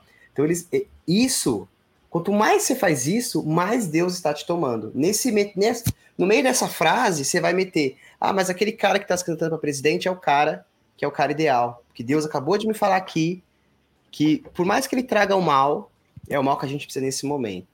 Amém? Aí todo mundo, amém. Aí volta o ganho. A Mariana Favorito coloca uma coisa aqui, ah, mas vamos combinar que muitos evangélicos não têm vontade própria, muito menos opinião. Na verdade, Mariana, não é porque eles não têm, eles são obrigados a não ter, eles são castrados do pensamento crítico. É, eles não sabem pensar por conta própria, não é porque eles não querem, eles nunca foram ensinados a fazer isso. E, e isso é, é incentivado cada vez mais a que eles não façam. Eu já vi vários casos, assim, de amigos mesmo, assim, de... Luiz, porra, mano. Você sabe de pessoas próximas que te tiraram do seu ciclo de so- social, é, de amizades, depois de fazer tanta barbaridade, que a gente sabe as barbaridades que a pessoa fez, né? De arrepiar o cabelo do palhaço várias vezes, entendeu? E de repente virar um cristão e tudo é inferno, entendeu? Tudo é, tudo é do mal. E a gente virou lixo, né? É, cara, eles não são criados para ter o senso crítico e aqueles poucos que têm são usurpados do seu senso crítico com o passar do tempo, porque senão eles perdem a chance de participar do clubinho. Isso, de certa forma, para alguns casos é bom, é benéfico. Eu sempre, sempre, vejo as pessoas falando assim: ah, mas o cara era drogado, o cara era um bandido tal, ele se salvou em Jesus. Cara, muito bem. Mas para a maior parte das pessoas não é, 90% das pessoas não é. E eu vou falar, gente, essa questão de não fazer parte do clubinho é, é muito doloroso para quem está na igreja, tá? Porque a sua comunidade é aquela, né? Então, assim, o, o, o, evangélico, por mais que ele tenha um trabalho externo, né? Porque, assim, nem todo mundo ganha dinheiro com a religião, gente. Quem ganha é os, são os líderes. O povo, o povo alimenta a religião, né? Então, assim, ele tem o trabalho externo, tem as questões dele e tal. Tô sabendo que... disso não, hein? Tô ganhando dinheiro até agora. é que você tem que montar a igreja. Tem que, tem que montar uma igreja. E, e aí as pessoas ficam, ficam travadas a participar do clube. Cara, isso cria processo de depressão gigantesca. Eu vi muito isso acontecer. E porque existiam as rodas de orações, aí nem todo mundo tem o dom, nem todo mundo tem o cabelo mais bonito, né? Nem todo mundo tem aquele carro para dar carona. Então, assim, essas coisas aconteciam de forma muito. É, de, de, de dar dó mesmo, assim, porque você. Era muito pesado, gente, muito pesado. E é muito um, um efeito psicológico, né? E, e é doloroso por isso. Comunidade, vamos levantar nesse momento e aplaudir de pé. Aleluia! Elivelton Pontes mandou 10 conto para nós. É para aplaudir de pé, comunidade. Vamos lá, vamos lá, vamos lá. Não, mas é, é uma verdade. O William comentou aqui uma coisa, eu lembrei de uma coisa que ele falou. O William fez o curso de benzimento com a gente lá no, no show de Jorge, presencial. E eu lembro que eu fui perguntar para ele, ele falou assim: não, mas é que eu era testemunha de Jeová. Eu falei, como que você era testemunha de Jeová e agora você tá aqui na macumba, meu filho? Você vê a mudança que isso deve ter significado para ele e como deve ter sido difícil isso para ele, para ele ressignificar. Porque o testemunho de Jeová, ele, tradicionalmente, ele não é considerado evangélico, nem protestante. É uma outra. E o evangélico não gosta do povo da testemunha de Jeová, gente. Não gosta de existir uma guerra mesmo, assim. Não, um não gosta do outro. Isso é verdade. Então o testemunho de Jeová não é considerado é, evangélico, tá? É, e, mas eles ainda são mais castrativos que os evangélicos, né? Então você vê como que é dificultoso essa situação uh, uh, quando você priva a pessoa completamente de conhecimentos. Tem é, é, sociedades de testemunhos de Jeová que te obrigam a evangelizar todos os domingos. Então, você recebe na porta da sua casa as pessoas batendo na tua porta porque elas são obrigadas pelos anciões a pregar a palavra. Senão ela não vai ser a eleita para ir aos céus, porque ela vai ser a testemunha de Jeová, a testemunha de Deus, de tudo aquilo que vai acontecer na terra. Ou seja, quando o mundo morrer, destruir, ser obliterado, o Argedon chegar, eles estarão aqui de camarote, eles vão estar lá na, na, no anel VIP do estádio do Senhor. Essa é a ideia. Ô, Juan, por que, é que eles não se, se dão? Você sabe o motivo? Você tem um principal. Olha, assim, o, né? motivo, o, motivo, raizão da Bíblia não, não sei dizer, até porque na época eu não, eu não me aprofundava tanto nisso, porque eu era muito novo, né? Então não tinha ideia disso tudo. Eu era o. Eu era o gado mesmo. Eu ia no, na onda do gado. Mas assim, era a forma, né? Então, assim, eu não posso funfar, né? Ele não pode funfar, ele também não pode comemorar aniversário. Porra, o cara não pode comemorar aniversário. Então, assim, é muito da questão do ego, né? E os caras do, do da Testemunho de Jeová, eles têm uma abordagem um pouco mais pesada que o evangélico. Isso não não todos, né? Tem evangélico que é muito pior. Tem um bandista que é muito pior do que evangélico, gente. Então, o extremo não tá na religião, tá na pessoa, tá? É que tem umas que são mais natural, né? Então, assim, é mais natural aí para essa questão do testemunho de Jeová ser um pouco mais agressivo. E o, o de Jeová também acha que o evangélico tá muito errado, né? Porque, enfim, tá muito errado e o caminho é mais eles mesmo. Na verdade, o testemunho de Jeová acha que qualquer outra pessoa que não é testemunho de Jeová está errado. Tá? A William fala isso, sim, nem doação de sangue é aceita. Eu era obrigado a ir pregar todo domingo, detestava bater na porta dos outros. Tá? A Mariana comenta aqui que entre mormons e adventistas não são evangélicos, são tantas vertentes que ela não sabe. Não, não são, não são considerados também. Adventismo é uma outra coisa, tá? E os mormons são outra coisa. Mormon é um termo que nós chamamos, eles são, na verdade, é como é que sectaristas? Eu esqueci o nome, da verdade.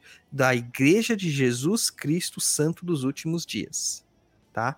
Então, o termo Mormon também é um termo é, não muito bem correto, né? É um termo equivocado, tá? E é complicado, gente. Ah, mas eu queria fazer o advogado do diabo aqui, não, não defendendo né, o, ninguém, até porque a gente vê gente com problemas em todas as religiões, gente, na Kimbanda, na Umbanda, porque isso tem muito a ver com o ser humano, né? Mas assim, eu vejo a igreja, essa questão da proibição, da castração, ajudar muita gente, né? Na igreja tem o ex-drogado, tem o ex, né? O ex tem o ex tudo, tudo que é ex está na igreja. Inclusive as minhas ex, gente, estão na igreja, tá? Eu fui sair. então todo elas ex. Foram, elas foram procurar a palavra de Deus para curar de você, rapaz. É, nem todas, né, falador? Tem umas que não estão na igreja, né? Então, assim, muito, muito, muito ex, né? Isso acaba ajudando, porque às vezes o cara sai de um presídio e ele não tem. Na nossa sociedade, as pessoas não são tratadas, não são curadas, não têm caminho. Na igreja eles acham, porque eles sabem que se eles fizerem errado de novo, né? Eles acham isso, eles vão pro inferno. E ninguém quer ir pro inferno, dentro daquela cultura religiosa. Então, assim, acaba sendo bom para castrar algumas pessoas. Porque a liberdade que a Umbanda te dá, que a Kimbanda te dá, é muito perigosa. Que você tem que ter maturidade para lidar com essa liberdade. E nem todo mundo tem. A gente sabe disso, né? Tem uma questão aqui bem legal aqui, ó, também da. Cadê do não entendi? Que eu até marquei aqui, ó. É, que ele falou assim, Caio San, por isso o número de evangélicos dentro de cadeias cresce a olhos vistos. E é isso que o, o Juan falou também. Na verdade, não é por isso, tá? Não é só pela salvação. Na verdade, é pelo quê? Porque o nosso sistema de. Isso se chama ah, capelania, né? Nosso sistema de capelania no Brasil, ele é muito precário. A mesma quantidade de pastores que vão nas igrejas é a mesma quantidade de, de padres que vão nas igrejas.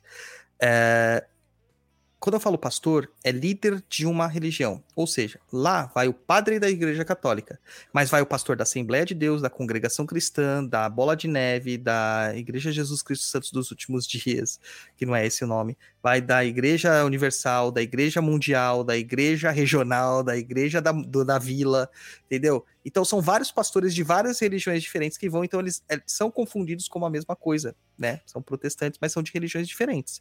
Mas eles são confundidos com a mesma coisa para todo mundo. E quando você chega lá e, e você vai falar assim, você é um sacerdote de Umbanda, você não vai. Você não vai, não tem sacerdotes de Umbanda que vão.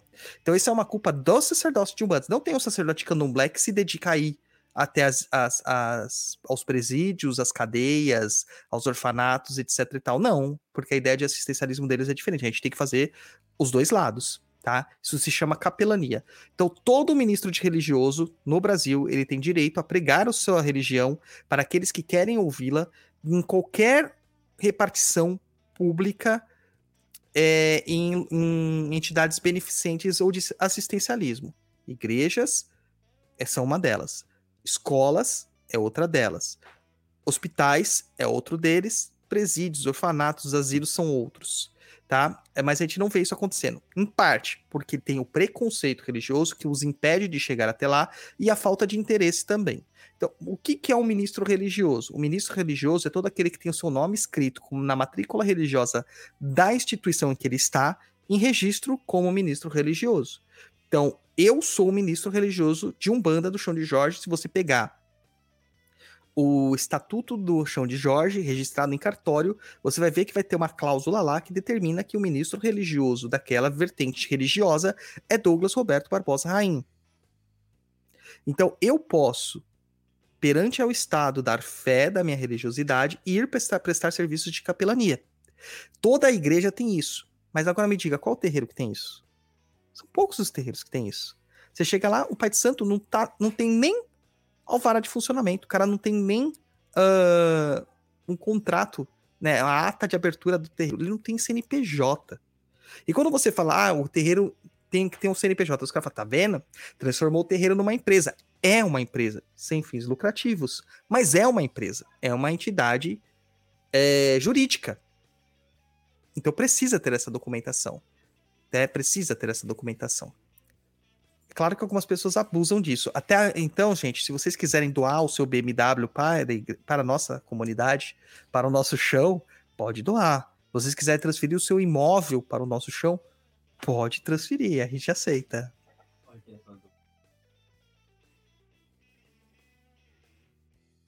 Ah. tá falando do comentário do Requena aqui, né? Da dificuldade que se tem de, de alugar um espaço religioso para quem tá em cultos africanos, né? Africanos não. É, cultos mais de raiz africana, que no caso a Umbanda não é só africana. Mas a gente acompanhou esse processo junto com, com o pai Dodô aí, de alugar o novo lugar do chão de Jorge. Cara, bom, vou deixar ele falar. Então, a gente teve vários problemas quanto a isso, é, onde a igreja é vista como uma coisa benéfica. E sabe quem que são os piores pagadores de aluguel que existem? São as igrejas evangélicas.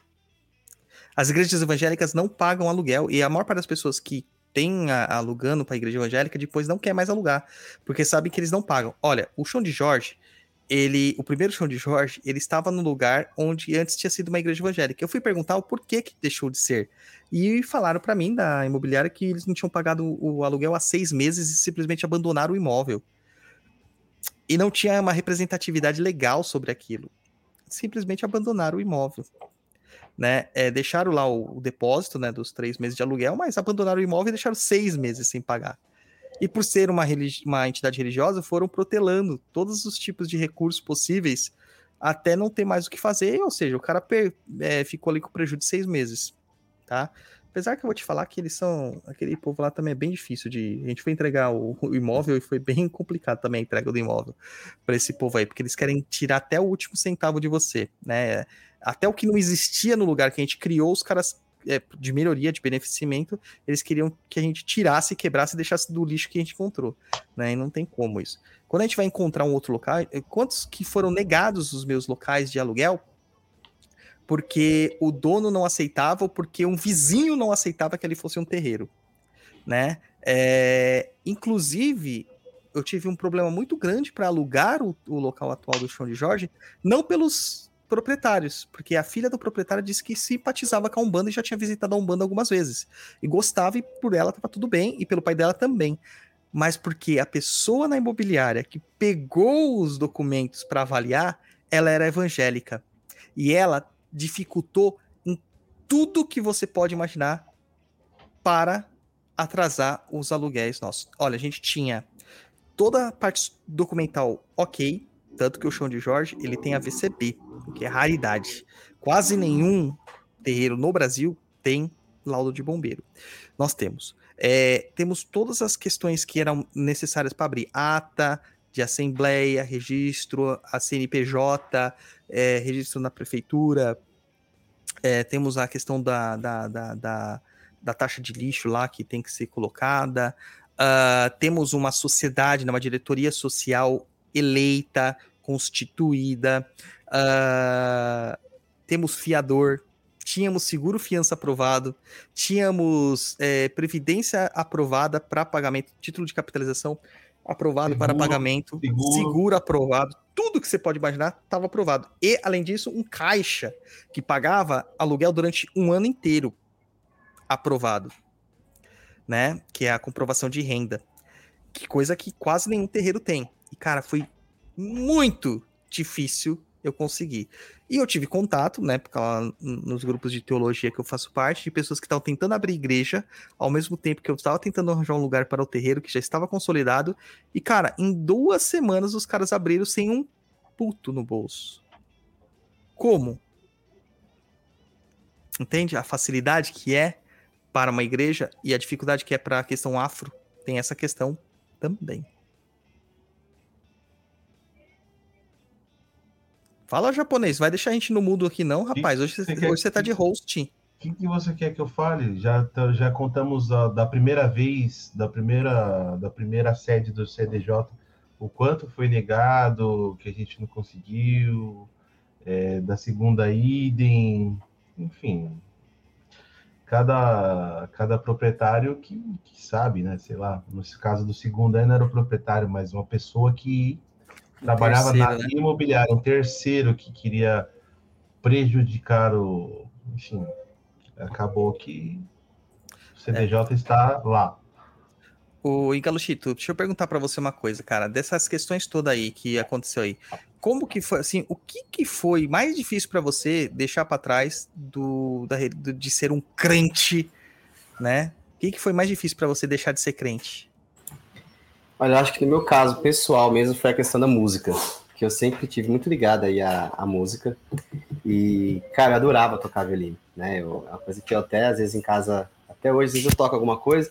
Mas como eu sempre fui um violinista de ler partitura, Então, hoje em dia não consegui adaptar ainda para macumba, gente, mas eu tenho um sonho, tá? Que é conseguir tocar as macumbas do violino. É que o atabaque, né? O Requena vai dizer aí, fica bem melhor, né?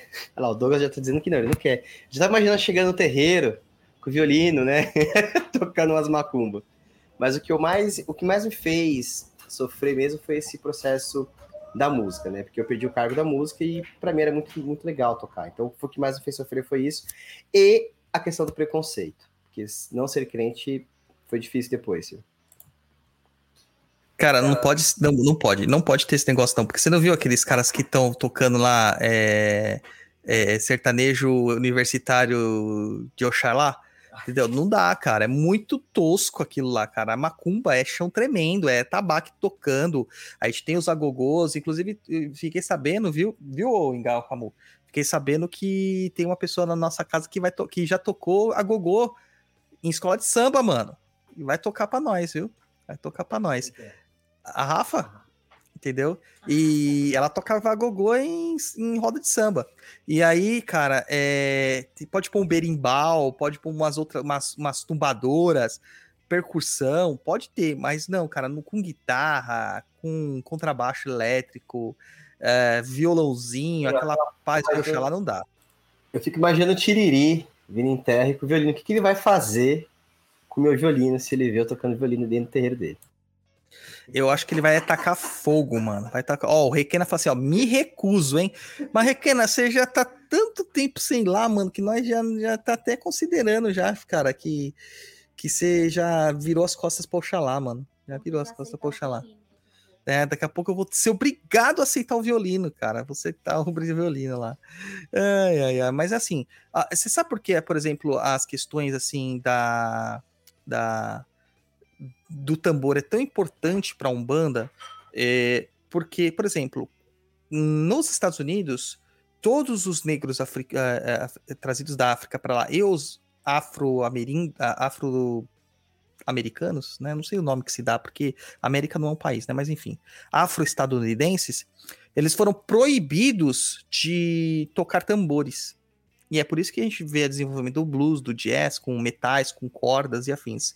Né? Então você não vai ver uma música feita por afrodescendentes na Norte América com tambores. Então no Brasil, cara, isso é resistência. Isso é raiz. Entendeu? Então é muito importante ter o tambor, é muito importante, é importantíssimo. É importantíssimo ter. Vocês viram é. que eu tô exibindo aqui minha camiseta, né, gente? Chão de Jorge. Não, esse é o do. Do Caltiriri. Ó, tem a venda se alguém quiser, hein? Inclusive, Dani, você já pegou, Dani? A gente tá no chat falando. Então, é complexo, né? Uh, o Japa, você nunca foi evangélico, Não. né?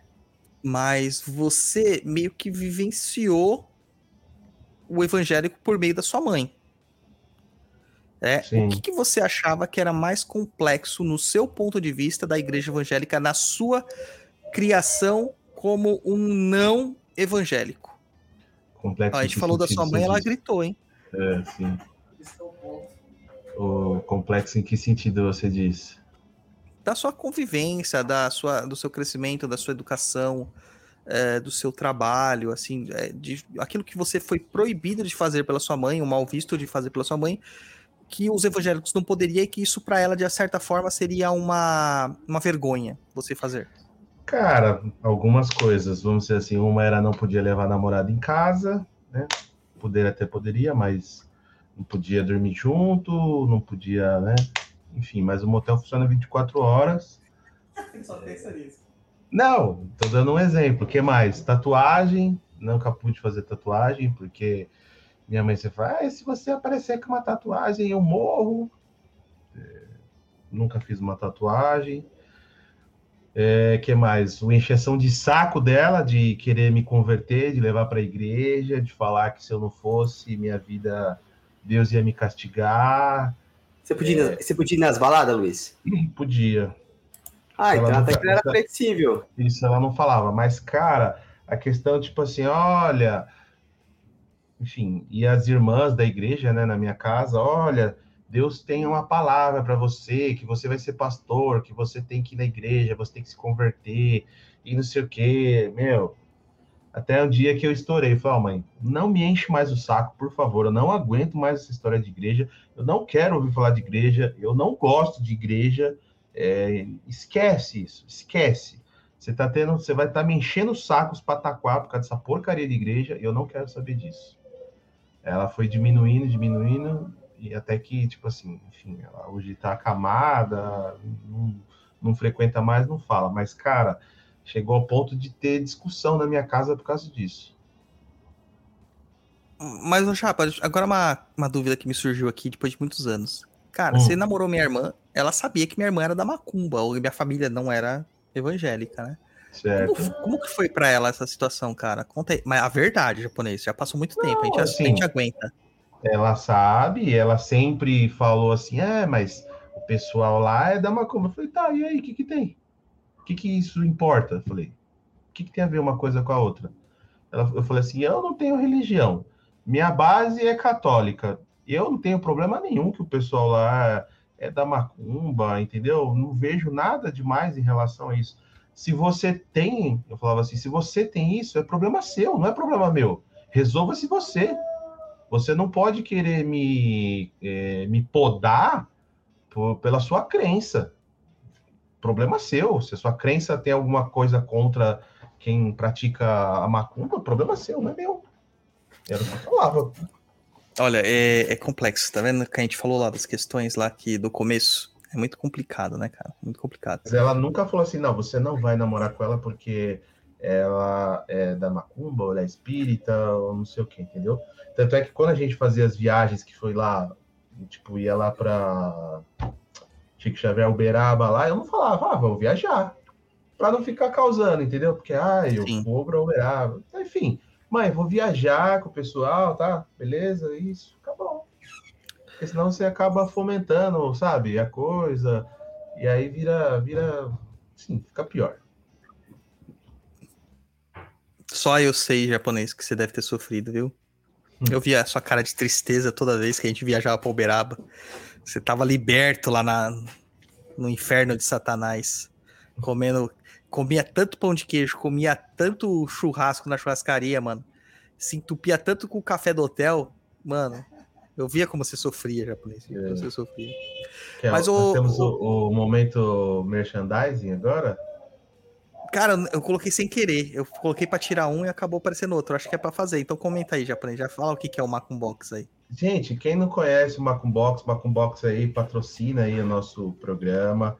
Quem apoia é, o Papo na Encruza lá, concorre lá, dependendo da categoria, concorre aí a todo mês uma edição do Macumbox. Macumbox, para quem não sabe, todo mês tem um tema, tá? Então você recebe itens macumbísticos relacionados ao tema.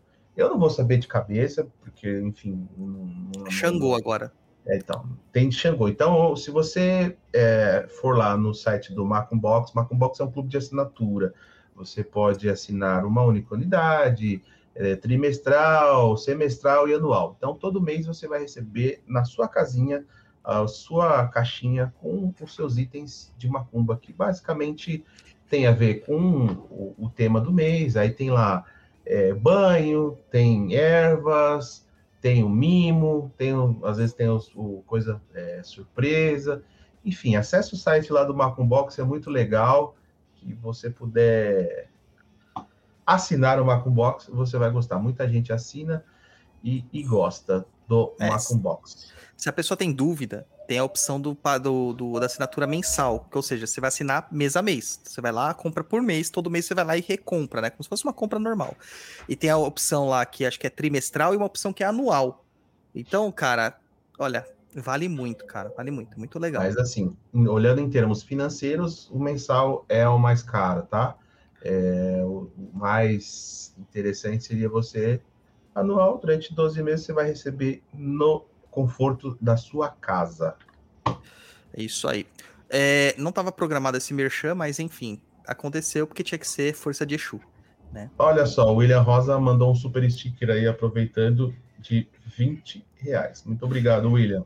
Você falou errado, você tinha que falar assim, irmão, Eu estou aqui Irmão- neste momento, não sei o que você está fazendo, mas eu estou aqui neste momento para trazer a palavra de Jesus para você, para trazer a palavra de Jeová nos seus ouvidos, dizendo que o William Rosa deu 20 real para nós, mano.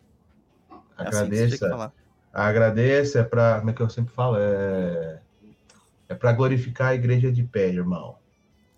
Ó, Aí, uma- ó, e o, o, o Dânio complementou com mais 10. Juan, conta pra mim, evangélicos demandam muito? Bom, agora acho que vai entrar num- numa, numa parte mais polêmica aí da questão da, do evangélico, né? Porque eu acho que o lado mais espiritual é a grande questão também. Tem esse lado de demandar que, que eu acho que sempre que você cria um, um vínculo energético de alguma coisa e fica ali fazendo aquela energia, se demanda. Então, assim, essa coisa de, ah, Deus vai te matar e não sei o que, cara, isso é muito comum, tá? Eu vejo muito essa questão da, do ódio do evangélico, né? Porque não tem uma magia como a gente faz, né? O cara não vai lá e risca um ponto, o cara não vai lá e faz um preparo de ervas, não faz, não usa nenhum tipo de coisa. É só mental, né? E, e é só desejando que Deus quebra, faça alguma coisa, tudo é o capeta, tudo é espírito, né? Então isso é muito comum, tá? Então sim, Daniel, é, demandam muito. E quando a gente vai entrar nesse lado mais espiritual, além dessa questão de demanda, acho que tem um pouco da questão do Espírito Santo, né? Que hoje eu entendo de uma forma diferente. Mas lá, quando você para você realmente. Ah, você era batizado, você tinha seus graus lá, mas você era o cara, você era foda mesmo, quando você tinha o Espírito Santo, né? Que aí vinha a questão da linguagem, né? De falar em língua, às vezes você falava uma pá de língua diferente, línguas que às vezes ninguém conhece, línguas às vezes inventadas, línguas às vezes que se falam na Umbanda, tá? Que eu fiquei muito é, abismado quando eu entrei na gira de caboclo e vi eles falando coisas ali, né? E, inclusive eu vejo muito rompe-mato falar uma língua que eu via ser falada na igreja, né? Então, qual que é a reza que a gente está fazendo, eu não sei. Mas se via falando em línguas ali, né? Então, você vê que algumas coisas da igreja, do lado espiritual, é igual nos outros. Porque, na minha visão, aí o Douglas pode é, melhorar essa, essa fala, né? Falar um pouco mais sobre isso. Mas, para mim, a espiritualidade é igual em todo lugar. Só muda o formato, né? Então, quando falaram brincando ali, ah, o Juan trabalhava com o seu Zé na, na, na, na igreja evangélica. Seu Zé eu não sei, gente mas o Caboclo Sete Flechas eu tenho certeza, porque o formato que ele vê em terra, as coisas que ele, as coisas que ele faz, quando eu pregava lá a palavra, quando eu pregava numa roda de oração que era chamada, cara, é igualzinho o Caboclo Sete Flechas fazia lá e fazia hoje, só que eu não entendia assim. Para mim era o Espírito Santo em mim falando, muitas vezes eu achava que era até um anjo, gente. Espírito Santo falando através de mim para favorecer alguém. Olha só o Douglas Requena falando aqui, ó. Minha tia evangélica orou para Deus terminar o relacionamento do filho dela, pois a menina era do mundo. Ah, que coisa mais fofa, né? Ô, ô Igaluchito, deixa eu perguntar aqui para você. É, dessa troca de religião, né? Que você falou que foi difícil deixar pra trás. Mas tem uma coisa, cara, que eu acho que acompanhou você no começo. Hoje não tanto. A culpa cristã. Como foi para lidar com a culpa cristã, cara? É, a culpa cristã é algo complexo. Por exemplo, a gente falou disso, você falou disso porque a gente falou de magia, né? Então, quando a gente vai para esse lado da magia, a gente fica naquela coisa, porque na teoria o crente não pode fazer mal para ninguém, né? É, o crente ele tem que seguir os conselhos bíblicos, né? Só que assim, é, existe uma, uma visão cega nisso tudo, né? É como tapar o sol com a peneira, porque quando faz isso que o Dani colocou aí, de você demandar alguém no ódio, na raiva, cara, isso é uma magia, né? Não tem uma, uma maior magia do que você criar uma força energética ali, né? Que muitos chamam de ladainha também, que é você direcionar isso para alguém. E o crente faz muito isso, dentro de uma raiva, dentro de uma coisa. Só que assim, isso é, é, é meio velado, né? Tá tampo só com a peneira, então você não vê isso. Então, quando eu vim para Umbanda, né, e comecei a entrar nesse processo mais magístico, eu não entendia que eu podia, de repente, desfazer uma demanda e isso resvalar em alguém.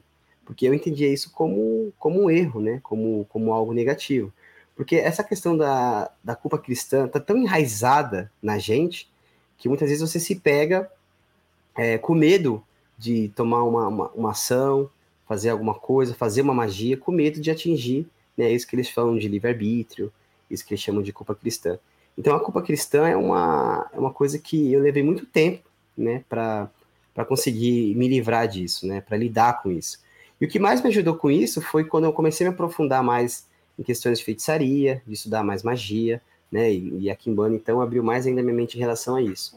Mas foi um processo bem delicado, porque tem a ver aí com a questão dessa lavagem cerebral. De que tudo que você faz, você vai para o inferno. Tudo que você faz errado, porque ela também bate na ética, né? Não é uma questão, essa ética que a gente criou na sociedade. Então não é só a culpa cristã.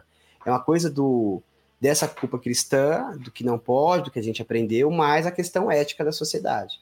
Então, para mim foi um processo doloroso, difícil. Tá sendo ainda, às vezes eu ainda caio em algumas coisas. E a culpa cristã, ela realmente é questão da sociedade, né? Porque a sua sociedade está muito impregnada com a questão cristã.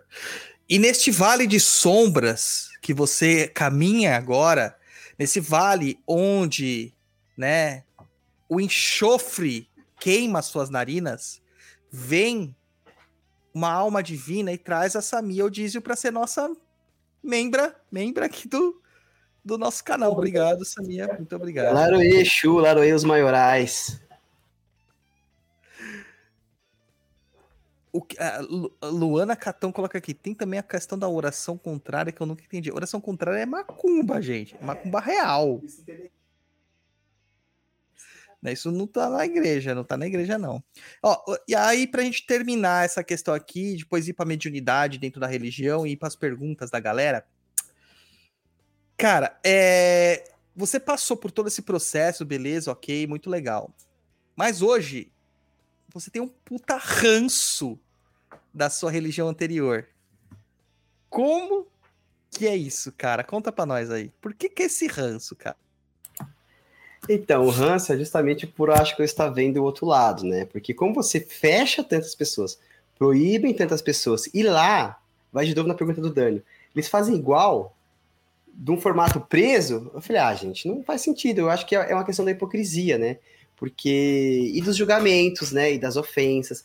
Cara, a gente vê terreiro sendo queimado direto. Quem que faz isso?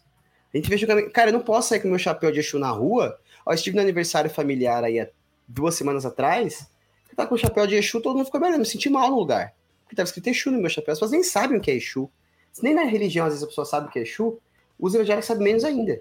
Ei, Deus, mas imagina se você vai com o seu carro, então. Então. Inclusive, deixa eu falar, é, outro dia, a Thay acamou aqui, ó, pra, pra, de, de testemunha, cola aqui, cola aqui. A gente foi na zona cerealista e lá a gente deixa o carro estacionado no estacionamento, porque lá é muito complicado, né, para você ficar estacionando na rua, não tem lugar. Ó, aqui é igual acabou aqui.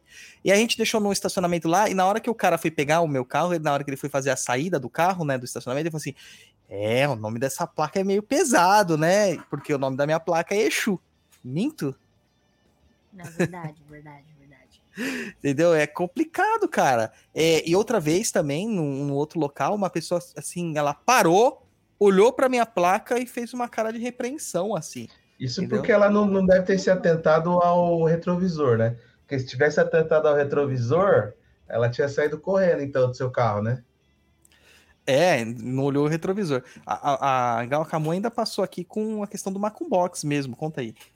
Fui comprar queria lembrar um nome para falar aqui, né? Falar, ah, o que eu tô trazendo nome de Exu, nome da loja de vocês, raparigos.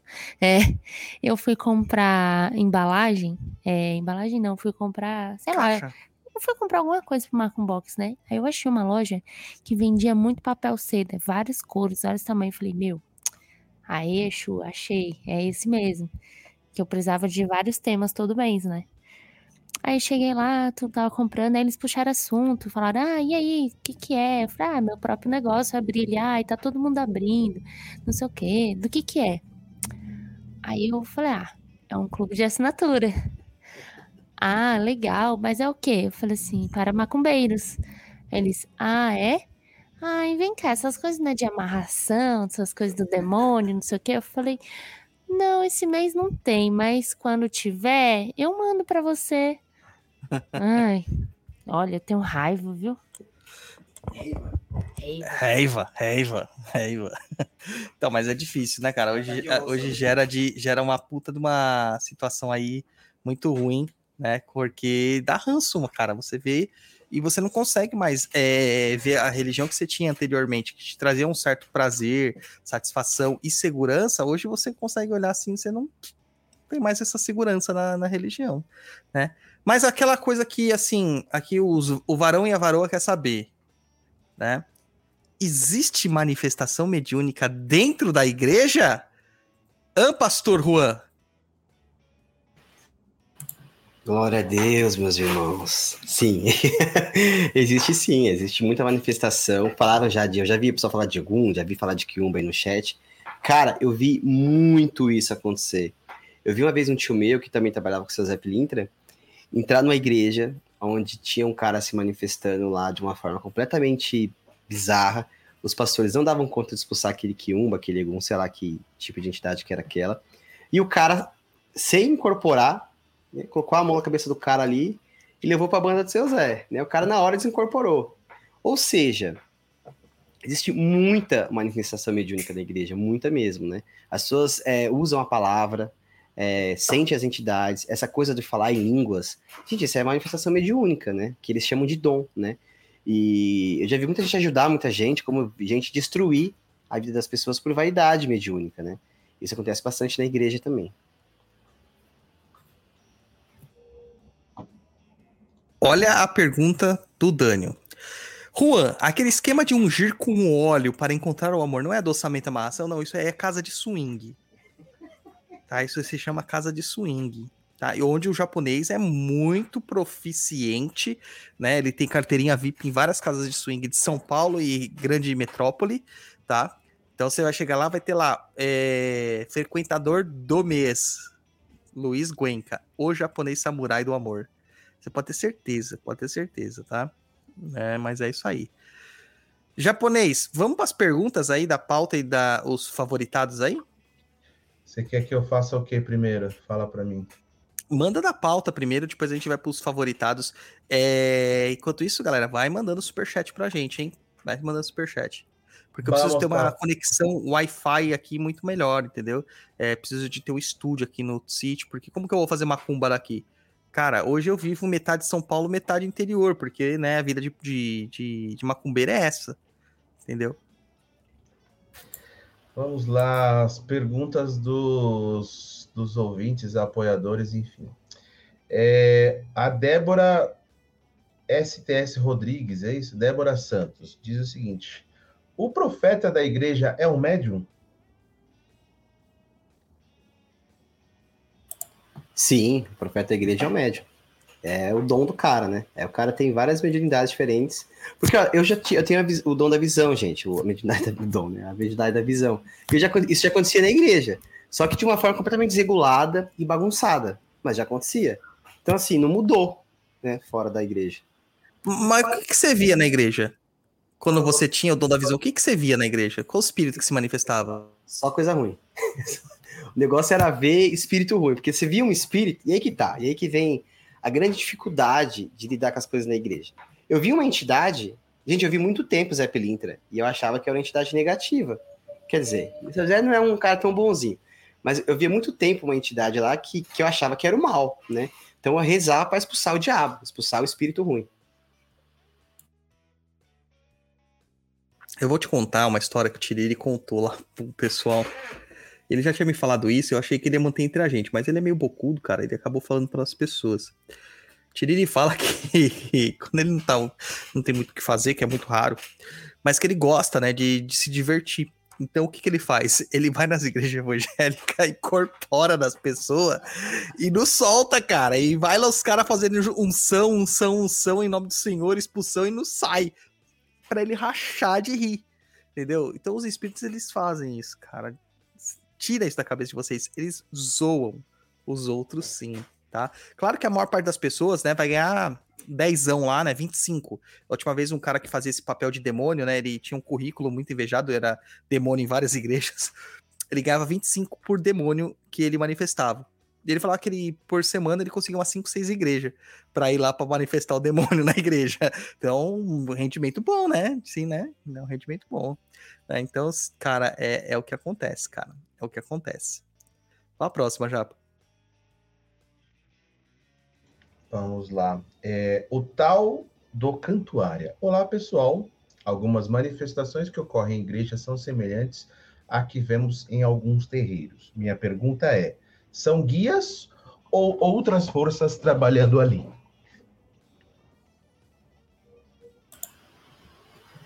Olha, eu acho que pode ser as duas coisas, né? Você, o Tiriri vai lá, incorpora, vai que um dia ele tá de bom humor e quer resolver alguma coisa também.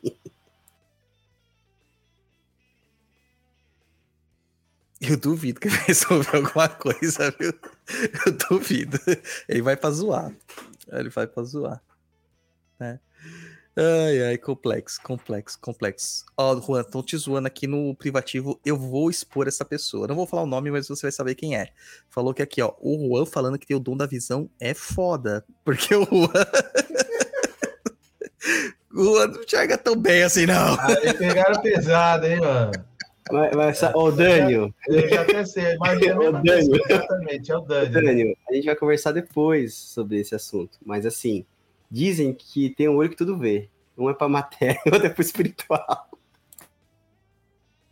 Mas sabe que essa questão, assim, que nem eu ouço, né? Espíritos. Tem essa questão da audição.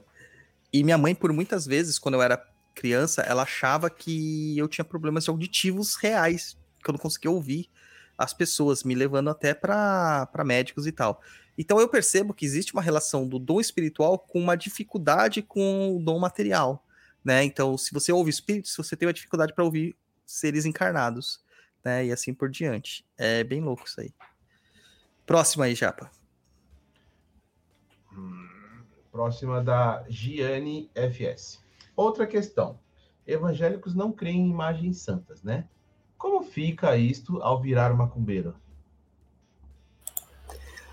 Ó, é muito louco isso, porque você fala do evangélico, mas o católico, ele, ele acredita nas imagens já, né? É, para mim foi um processo de mudança também, porque eu não, não inclusive depois que eu saí da igreja, como eu carregava muito essas questões ainda da igreja evangélica, eu também não entendia que era certo você cultuar uma imagem, você cultuar alguma coisa. Mas assim, quando você cultua um véu, né, a irmã na igreja cultua o véu. O véu é um, é um amuleto sagrado, né? Tem toda a sua história, beleza? Mas é um amuleto sagrado. Então, assim, ninguém pode pôr a mão no véu de uma irmã, né? Se você pôr a mão no véu ali, você já tá recebendo aquela unção, aquela força e tal. É um amuleto, né? Então, é um pouco de hipocrisia também por não entender tudo, né? E não ver tudo. E na, e na Bíblia existem algumas passagens que falam, né? Que não deveriam cultuar as imagens e tal, que tinha a ver com os deuses antigos. Mas, ao mesmo tempo, algumas igrejas cultuam, né? E aí tem que ver o momento histórico aí que a coisa se, se perdeu. Mas hoje, pra mim, é de boa, gente. Imagem é o que eu mais tenho. Essa questão da imagem, ela vem muito lá da proibição de não cultuarás, não farás é, imagem de teu Deus, né, o semelhante, que tem a ver com a passagem do bezerro de ouro, né? Então o que acontece é o seguinte: Yahvé, não, ó, Javé, né, Jeová, não é o Deus, é um Deus, é um El, é um dos Elohim, né, dos Ben Elohim. Ah, e quando a gente fala de culto, é porque o culto mais difundido da época era o culto de Baal, que era cultuado como um boi. Então é uma questão mercadológica que há nesse sentido para impedir a proliferação de outros cultos. Curiosamente, a Igreja Católica não levou isso em consideração. Você vê que a Igreja Católica ela não leva em consideração muitas coisas, né, da, que estão escritas nos testamentos, principalmente no Veterotestamento. Mas você você quando passa pela reforma, você encontra isso lá na, na, na reforma protestante como uma das proibições, né, de ter eh, imagens santas. Inclusive, eu já cheguei a passar um constrangimento muito grande de um primo meu que se negou a entrar no casamento é, de um tio nosso porque estava na igreja católica e na igreja católica tinha imagens. Horas. Ele sabia que tinha imagens na igreja católica, por que ele foi até lá, né? Ele foi para causar. Ele foi para causar um constrangimento, né? Manda a próxima aí, Japa. Próxima do Rô Camargo Pereira. Bom dia, eu fui católica, fui evangélica, mas sempre senti falta de algo. Mais como um buraco, um vazio. E tinha curiosidade, medo e receio por todas as crenças impostas a mim desde criança. Porém, comecei um tratamento espiritual e foi fluindo. Fluindo, fluindo. Hoje, a, a terapeuta virou minha amiga e, menti, e mentira aqui na Terra. Não entendi. Foi fluindo, fluindo. Hoje, a terapeuta virou amiga e mentira aqui na Terra. Não entendi. Me ajudou a desenvolver minha mediunidade e a me conectar com todos os meus guias espirituais. Tenho um enorme respeito e amor a todos os Exus, Pombagiras, Zé Pilintra, meus pretos velhos, meus caboclos e caboclas, aos orixás, enfim, a todos que me acompanham e que hoje são próximos e sempre tento manter conexão com eles. Não fez pergunta nenhuma, só falou do, da mudança aí da transição. Mas tem uma coisa aí do texto dela que eu peguei. Zé Pilintra, gente, ela separou Zé Pilintra dos Exus e Pombagiras. Zé Pilintra é Exu, tá? Só pra deixar registrado. Só para contextualizar. Vamos para as outras perguntas, o pai Dodô? Então, vamos lá, deixa eu abrir aqui. Vamos começar. O Augusto Felipe, mais conhecido como Guto. É, Juan, já virava o seu Zé nos cultos? Não, eu acho que seu Zé não, mas o. Se eu tinha ele lá, era uma forma diferente. Na verdade, eu acho que ele era mais afastado lá, porque eu fazia. Ah, não, pensando aqui agora, Guto, ó, vê agora. Eu acho que sim. Nos momentos que eu fazia as coisas que não devia, eu acho que era essa energia de lira aí que me, que me empurrava, me impressionava. Maravilha. Próximo, a Schmei- Schmeidek. O problema de consciência ao mudar de religião é grande preconceito, as imagens de santos e pior, preconceito da família. Acho que é bem o seu caso aí, né, o... Engalo Chito. Eu sempre tento Sim. lembrar esse, esse nome que deram para você, Engalo Chito. Galo Chito. Próximo do Davi Oliveira. Sempre tive curiosidade sobre essa religião, pois todos falavam que a macumba era coisa do diabo, coisa ruim. Então, mas aí que tá, né? O diabo é ruim? Deus é bom? Essa é uma pergunta que, que, é, que eu acho que é filosófica, né? Porque tudo a gente culpa o diabo, tudo culpa Deus. E os anjos, todo mundo fala bem dos anjos, mas os anjos foram que botaram fogo em Sodoma e Gomorra. Acho que tem que pensar um pouco mais sobre isso. Todos esses tipos de. Só deixa eu comentar um negócio: que todos esses tipos de. De pensamentos, inclusive o da Luana Catalão colocando em El Shaddai, o Todo-Poderoso, também é o Elohim, na sua opinião? Não é a minha opinião. É opinião arqueo, teológica arqueológica. Né? É um dos deuses. Elohim é um plural. El, você coloca aqui, El Shaddai. É um deus. Né? É, seria o superior, Deus superior, Deus maior. Mas El já existia dentro do culto de alguns cultos da Mesopotâmia, é, dos, de cultos acádicos, né, acádios. E ele é considerado o deus maior, um, ou um dos deuses maiores, que dá, o deus pai, seria o Zeus dos gregos. Porque para a gente ter uma compreensão melhor, a gente tem que associar com culturas que nós, nós temos mais próximas de nós. Então, a- qual é a cultura politeísta que é mais difundida pela literatura, pela, pela, pela mídia? É a cultura greco-romana, né? Greco-romana por quê? Porque já tem a mistura com os romanos dentro dessa teologia. Então a gente vai ver lá que tem vários deuses, mas tem um deus que é mais deus que todos eles, que é o que manda nos outros deuses, que é Zeus. Então El Shaddai seria esse deus. E os seus filhos, né, são os, os outros Elohims. Então tem essas questões, né? Então não sou eu que falo, isso é uma questão teológica. E quem estuda teologia, ela é, e ciência da religião, percebe isso com uma certa naturalidade. Uma coisa interessante para se notar aqui é que eh, grande parte do que a gente tem ah, ah, sobre divindades propriamente ditas assim, né? é, múltiplas divindades, elas são mesmo baseadas dentro de cultos anteriores.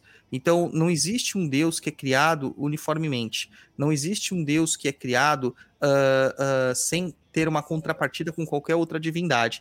Então, todos os deuses são, de certas formas, é, é, arquétipos e que são comparativos. O Deus que nós temos mais próximos, que é nessa crença monoteísta, seria esse Deus judaico, que depois vira o Deus cristão, que é um Deus completamente diferente, na verdade, do judaísmo, né? Que é o Yahvé, que é Je- Jeová, Javé. Mas se você pega já do Veterotestamento, do Antigo Testamento, no Novo Testamento, os dois deuses que são apresentados lá, eles são completamente diferentes em si.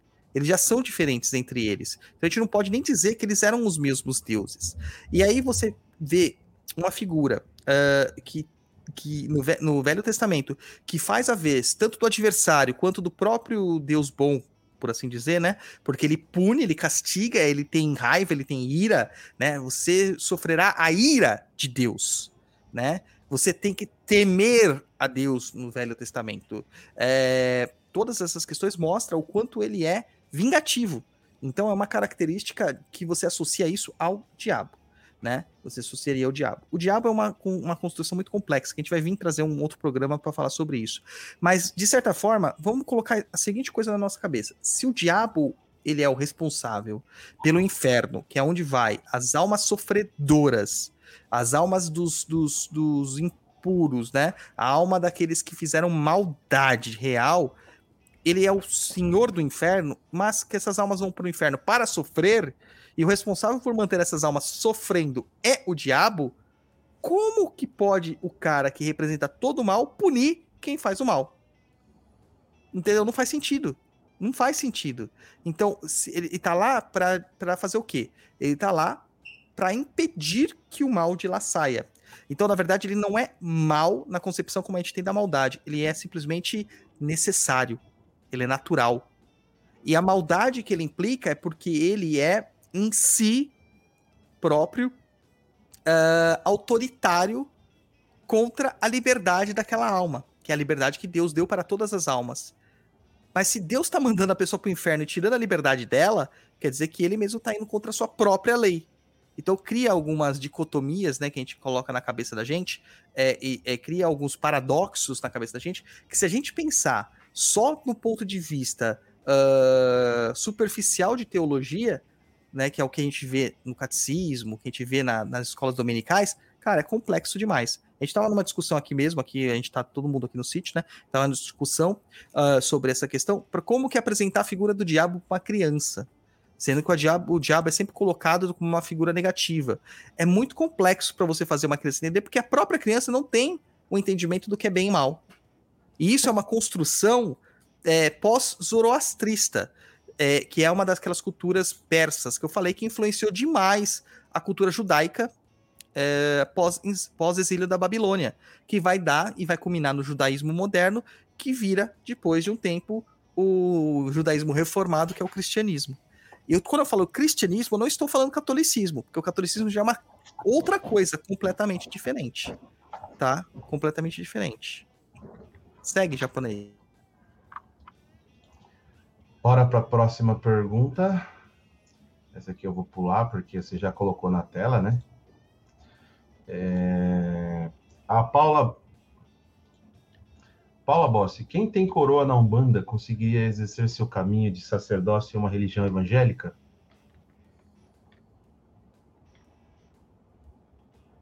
Olha, boa pergunta. É, eu já vi acontecer o contrário. Quem exercia sacerdócio na igreja evangélica se tornar um bandista e quimbandeiro. É. Nós temos aí o Lúcio, que é um bandista e um quimbandeiro. Ele, é- ele promulga a quimbanda matriz. E ele comentou já em algum local que eu ouvi ele falar isso, num programa de rádio. Acho que foi. Não lembro exatamente onde que foi. Mas foi num programa de rádio ele comenta que ele era um pastor evangélico e que o Tata Caveira pregava por ele. Até ele se tocar de quem que era aquela figura e aí ele se converter, né, para Umbanda e depois para Kimbanda posteriormente. Entendeu? Então, sim. Sim, é possível. Ele se converteu pra Kimbanda porque é mais legal, gente. É, agora o inverso de, do cara virar é, é, ser é, um bandista e virar é, evangélico, eu acho que quando isso acontece é porque a pessoa fez muita cagada na vida e ela quer alguma coisa para pôr panos quentes, entendeu? Da responsabilidade dela. Porque, cara, uma vez que você se liberta, é muito difícil você querer voltar a ser escravo de alguém. Vamos lá, o Caio Sá do Refogado Podcast fala: temos que lembrar que a própria Igreja Católica, a Bíblia era lida em latim para os fiéis só saberem a palavra através do pastor. Não posso nem beber minha coca, que já vem a pergunta. É, vou responder essa pro, pro, pro, pro Galuchito não ficar em maus lençóis. Tá? É, era não. É ainda. Tem igrejas ortodoxíssimas que ainda leem latim. Só que tem uma diferença, né? Existiam dois latins. O latim original era o latim realmente elevado, da alta classe, que a população não falava. É muito complicado a gente, a gente falar assim, nossa, como se uma população inteira falava latim, como que tinha um latim que a população não entendia. Simplesmente você aí pegue um Machado de Assis e leia. Muito do que está escrito lá no Machado de Assis você não vai entender. Muito que você tem lá você não vai entender. é, é muito complicado porque a língua sofre influências. Então é uma língua muito culta. E aí o São Jerônimo, né? O Jerônimo, é, que é o santo que a gente associa com Xangô, ele cria a versão vulgata da Bíblia, que é a tradução para o latim vulgar.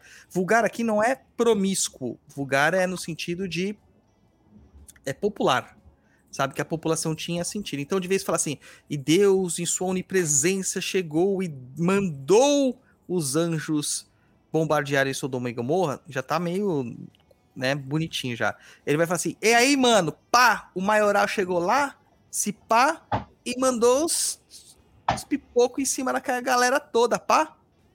Que seria o que a gente entende hoje, entendeu? Eu digo que às vezes eu ainda me pego nessas questões linguísticas, porque a Gatti fala humano do Pimentas que às vezes eu não entendo nada do que ela tá falando. Entendeu? Nada. Tá, tá rachando o bico aqui do lado. Próxima, japonês. A Gianni Smaidek. Na Macumba, como funciona o dízimo? Na casa que eu frequentava havia contribuição mensal para manter o local, água, luz, manutenção, etc. No CDJ não é diferente também não, viu? mas é só cobrado só de quem está dentro da corrente, tá? Essa contribuição mensal. Mas mas pessoa... eu não mas eu, Japa, eu pode complementar, depois eu complemento, vai. Mas se a pessoa que for lá visitar, se sentir à vontade em ajudar, é sempre bem-vindo, porque tem custo, né? Como o Douglas já citou, existe o aluguel, existe a água, existe a luz, existe o seguro, existe o AVCB, enfim, é uma infinidade de contas que tem para pagar para aquilo se movimentar, né? E o dinheiro não cai do céu. E, e, assim, eu vou te dizer uma coisa que eu não sou contra o dízimo. Eu sou extremamente a favor do dízimo extremamente a favor. E eu vou dizer o porquê. Porque você ganha muito na sua religião. Muito. Tá? É, quem segue a gente lá no, no, no Chão de Jorge, quem são os nossos filhos, você pode perguntar para eles como era a vida deles antes e como é depois. E se não teve melhoria. Tá? Cara, tá é, na minha frente, eu, um deles.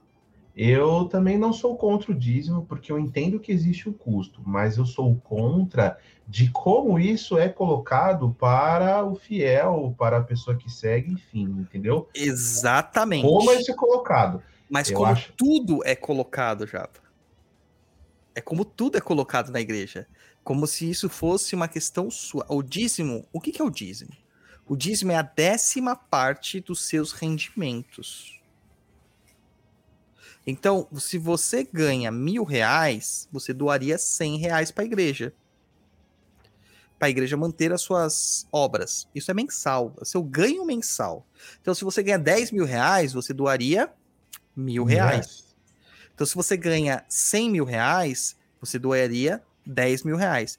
Então vamos é, contextualizar aqui. Mil reais ganhos, a gente não está falando na questão da nossa vida, dos gastos e da, das questões que nós temos de gastos da vida. Mil reais, cem reais de mil reais não é tanto dinheiro assim. Claro que para quem ganha 10 mil reais, mil reais já significa menos ainda. E quanto mais você ganha, o dízimo é menor ainda, né? É, você tem essas questões, assim, porque, pô, 100 mil reais 10 mil reais para 100 mil reais não significa muita coisa. É, a, isso em questões de matemática, práticas, não estamos falando da vivência das pessoas. A questão é que sempre existe aquela coisa, se você tiver condições, tem essas questões, não pode doar sem tiver, se você não tem condições de sobrevivência. Então, se você não tem condições de sobreviver, se aqueles 100 reais lhe irá lhe fazer falta real, não tem por que fazer essa doação. Mas não é isso que acontece na igreja, porque além do seu dízimo, você ainda tem que fazer os ofertatórios. E você ainda tem que fazer as pagas. Então, o induto que Lutero lutou contra, que era pagar para aquelas almas serem salvas, continua existindo, porque se você não paga, você não é salvo na igreja. Você não vai conseguir as coisas que a igreja dá. Então, não é o dízimo o problema. O problema são o, as cobranças acessórias. Né? Tudo que se cobra extra. Né? E você, você pagava dízimo na sua vida?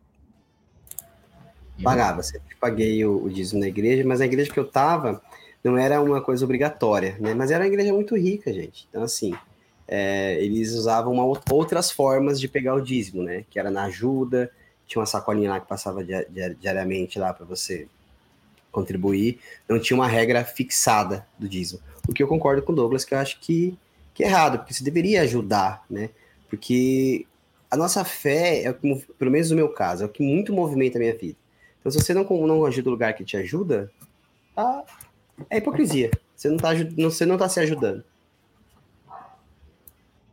E aí você vai ver que às vezes a pessoa ela ganha muito bem, né? E ela não doa 20 reais para casa. Sabe? É, é muito complexo. Eu já tive casos de. Eu já fui tesoureiro de outra casa e eu ter que obrigar as pessoas a doarem. Lá não era obrigatório também, né? A mensalidade, que a gente chama de mensalidade, o dízimo na, Umbanda. Uh, mas não era obrigatório a paga. E não tinha um valor fixo. Você doava quanto queria. Porra, mano, todo final de semana a pessoa postava, tipo, no bar, no sexta, sábado, domingo. Sabe? Postava viagem, postava uma porrada de coisa. E não doava cinco reais pro terreiro. Então, cara, é, é questão de noção, de, de, de, bom senso. A igreja, toda a igreja, toda a religião, ela te traz sim benefícios. Se não te traz benefícios práticos, como traz da macumba, que pela macumba você consegue certas coisas, ela te traz benefícios de calma, de tranquilidade, de apoio, de uma rede de apoio que vai te trazer segurança para você conseguir viver sua vida. Então, uma pessoa que frequenta uma religião, que ela tem uma paz de espírito, ela rende mais no trabalho dela entendeu? E isso gera resultados no trabalho, vai gerar promoções, vai gerar melhores ganhos e etc. Isso é, isso é óbvio. Sabe? Uma, uma mente que pensa mais tranquilamente, ela vai render mais. E rendendo mais, ela prosperará. Isso é teoricamente viável, né? Sem dizer que sempre que você tá com aquela necessidade de falar com alguma coisa, querer alguma coisa do astral, do espiritual, seja lá a fé que você tem, você pede para aquele Deus para aquela energia, para aquele guia, seja lá o que for, daquela região que você está indo, né? Então, assim, você usufrui daquilo o tempo todo, indiretamente ou não. E aí a pessoa não querer doar isso para a instituição que ele está, eu acho errado, de certa forma. Não pode ser forçado, mas eu acho que é um certo egoísmo. É um certo egoísmo, tá? Um certo egoísmo. Então eu acho assim, quem tem mais condições tem que pagar mais mesmo. Tá? Agora, quem não tem condições não tem que pagar. Entendeu? Não tem que pagar. Olha lá, a Paula Bossi tá pagando o dízimo dela. 7,77. Muito bem. É para aplaudir de pé. É para glorificar a igreja de pé, irmãos. Exatamente, exatamente. Saravá, Jesus. Saravá, toda a banda de, de seu Jeová. Vamos lá para a próxima da Mariana Favoreto. A Juan, dele de que, porque eu conheço várias pecadoras que continuam na igreja e fingem que não está acontecendo nada. Ah, isso deve estar cheio, né? É, aquilo que a gente falou um pouquinho também, né, dos, de um dos motivos de eu ter saído. Próxima da Janice Maidek. Juan, mantém uma doçura e calmaria na voz que nem parece que agora frequenta cemitério, além de enterros e dia de finados. Só uma brincadeirinha. Mas tem lugar que tem mais paz que o cemitério, gente. Porra, tem até aquela música. Cemitério é praça linda, ninguém queira passear. Não, o pior é que colocaram aqui, cara, falando do Tata Caveira e tal, né? Daí o, o mal lá, o Atila, coloca aqui: a igreja, se fosse dominada por Tata Caveira, ia ter cheiro de defunto. Mas a igreja, na verdade, é, é, a premissa da igreja original era de que ah, todo mundo tinha que ser enterrado na igreja. O cemitério era do lado da igreja.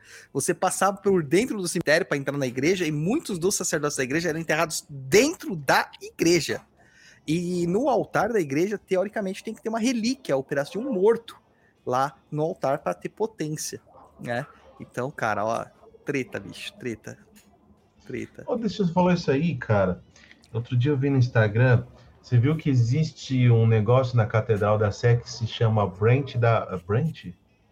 Acho que é Brent da Catedral. Brunch. É, isso aí, Brunch da Catedral. Que é tipo um café da tarde, né? Que são oferecidos lá para você comer, beber. E aí você visita lugares da catedral, vamos dizer assim, não comuns, e inclusive até a, as catacumbas lá, sei lá como é que chama, onde fica enterrado alguns padres, alguns expoentes da igreja que estão enterrados lá na Catedral da Sé. Você já chegou a ver isso aí? Cara, eu fiquei interessado, mas quando eu vi o preço. Sim, e vamos lá. Quanto que é? Acho que era 300 e poucos reais, cara. Não, Japa, vamos lá. A gente tira do caixa do Papo da Cruz, a gente faz uma live. Não pode gravar lá, né? Não Pode sei, eu vi, eu vi no, no, no Instagram, a pessoa mostrou todos os lugares. Por que, que não Ah, pode então gravar? Vamos fazer, cara, vamos fazer. Aí o Papo na Encruza vai ter que bancar. Gente, então começa a apertar aí o superchat, mandar aí, ó. A gente precisa fechar essa, essa transmissão aqui com pelo menos 700 reais. Então começa aí a doar pra gente fazer isso pra vocês. Tá lá é- Cruz, O Instagram é Brunch na Catedral. Eu vou chegar lá e fazer assim, sabe? Você lembra daquele Contos da Cripta que tinha aquela caveirinha? Vou fazer igualzinho aquela. aquela É, aqui, ó, um monte de gente, enfim, foto falando. Ó, só um né? detalhe aqui. Olha, Juan, eu quero sempre transmitir agora o Papo na Cruz daqui. Meu copo aqui de bebida eh, de bebida sagrada de Obi, ele não ficou vazio o tempo todo. Vocês viram que eu fui bebendo. O copo tá sempre. Ó, é a. É a, é a como que fala? É a. O que Jesus fazia lá? É a multiplicação do pão e peixe, na verdade, é a multiplicação do Obi sagrado. Ah, graças a. Vocês estão vendo um milagre acontecendo aqui, ao vivo. Graças a Camina Loa. Louvado seja o nome desse senhor. Aí, Douglas, ó, vai ter agora dia 30 e dia 31, tá? E o brunch oferecido é feito por chefes renomados, tá? Bora, japonês, vamos reservar o nosso agora. Agora, a Bar- a Bárbara pagou dela, né? Nós, como é, é- é podcaster, né? Dizem que podcaster é muito chique, né? Hoje é uma profissão do futuro, né? Então, é, você já pode reservar o nosso aí. A gente já passa no cartão do corporativo do papo. Bem-vindos, lá, cara. Depois você procura aí, chama Brunch na Catedral, o nome do, do Instagram.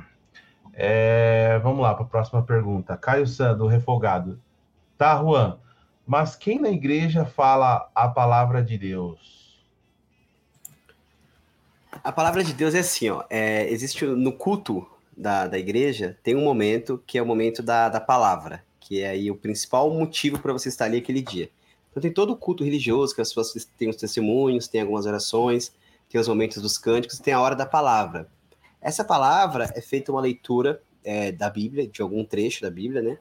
E ali o Espírito Santo, é, a pessoa incorpora o Espírito Santo, recebe o Espírito Santo, eu não sei como melhor forma de falar isso. A pessoa tem o Espírito Santo ali, e ela repassa a palavra de Deus, que hoje, na minha percepção, é as entidades, né? É uma energia, é a própria mediunidade dela passando alguma coisa para as pessoas. Então, a palavra de Deus na igreja, na que eu frequentava, só quem podia falar os homens, né? E as pessoas que tinham algum cargo, tá? Existiam pessoas que tinham essa palavra, esse dom, essa mediunidade, só que nem sempre tinham a permissão de, de falar, pela questão da hierarquia e tal. Sim, a questão do machismo é impera, porque a mulher não pode ter essa palavra de Deus. Não sabia disso, sabe por quê? Porque eu tinha uma funcionária lá em casa que ela era xenoglacista, né? Ela falava na língua dos, dos anjos, né? O Espírito Santo vinha por ela e transmitia. Era mulher, cara. E falava que na igreja dela só tinha mulher fazendo isso. É, acho que depende da igreja, não? É, depende um pouco da igreja. Aqui eu estava, ela seguia um- essa questão muito forte do machismo. Então, assim, só o homem, a única cargo que a mulher podia fazer lá na igreja era ajudar na porta, né, que era para as pessoas entrarem, recepcionar e tal, e tocar o único instrumento que era o órgão, né? O órgão, para quem não conhece, é como é uma espécie de piano, né? Então, é um instrumento de cordas que as pessoas que é o único instrumento que a mulher podia tocar. E era super limitado, porque a orquestra masculina tinha violino, saxofone, é, trombe, trompete, trombe, tudo que você imaginar de instrumentos, né? Tinham mas a mulher só tinha esse instrumento. Ela tinha duas funções ali. Quando a mulher fazia isso de pregar essa palavra de Deus, ter essa manifestação do Espírito, era fora da igreja, porque chamavam de roda de oração. Aí podia. Mas também com aquela coisa de se tinha que ser muito foda. Porque uma mulher que falava mais ou menos não, não colava, entendeu? Ó, você quer ver a manifestação de um pecado acontecendo aqui ao vivo? A manifestação da inveja do, do amiguinho. Dani Nascimento mandou um superchat de cincão só para te invejar. Juan, você deveria fazer parte dos âncoras do PNS. Sou seu fã, salve Astaró. Olha que falsão, mano. Ô, ô, Dani, eu tô sentindo sua falta aqui, cara. Vem, vem participar com a gente. Você, como âncora, ia ser um, um brilho só. Imagina Lúcifer falando a todos aqui. O que, que ia ser isso? Não dava, cara, não dá. Sabe por quê? Porque ele ia monopolizar o microfone, ia ser um podcast de 365 horas com o Dani Nascimento. Não dava, não dava. Entendeu? Ai, meu Deus. Ah, mas o Caio perguntou um negócio aqui interessante, completando, né, o Japa, aqui, ó. Ah, e essa galera que falava a palavra que juntava os casais, quem era? Que definia assim, ah, você e você tem a palavra de Deus, Deus tá falando que vocês têm que estar É o juntos. Quem que era esse cara que falava? É, é isso que o Luiz falou, assim. O, o que fazia o casal se unir era, era nessa pregação da palavra. Então, assim, eu conhecia a minha namorada e gostava dela e tal. Então, antes de namorar, eu buscava essa palavra, essa confirmação, que vinha aí na teoria de Deus, da Espírito Santo e tal. Isso através da palavra. A Inclusive, esposa aqui do lado, ó, ela não foi confirmada na igreja, gente. Então, as outras foram e não deu certo. Ela tá dando mais tempo aqui. ó, mas eu tenho certeza que se você for na gira de Kimbanda, ela vai ser confirmada como sua esposa.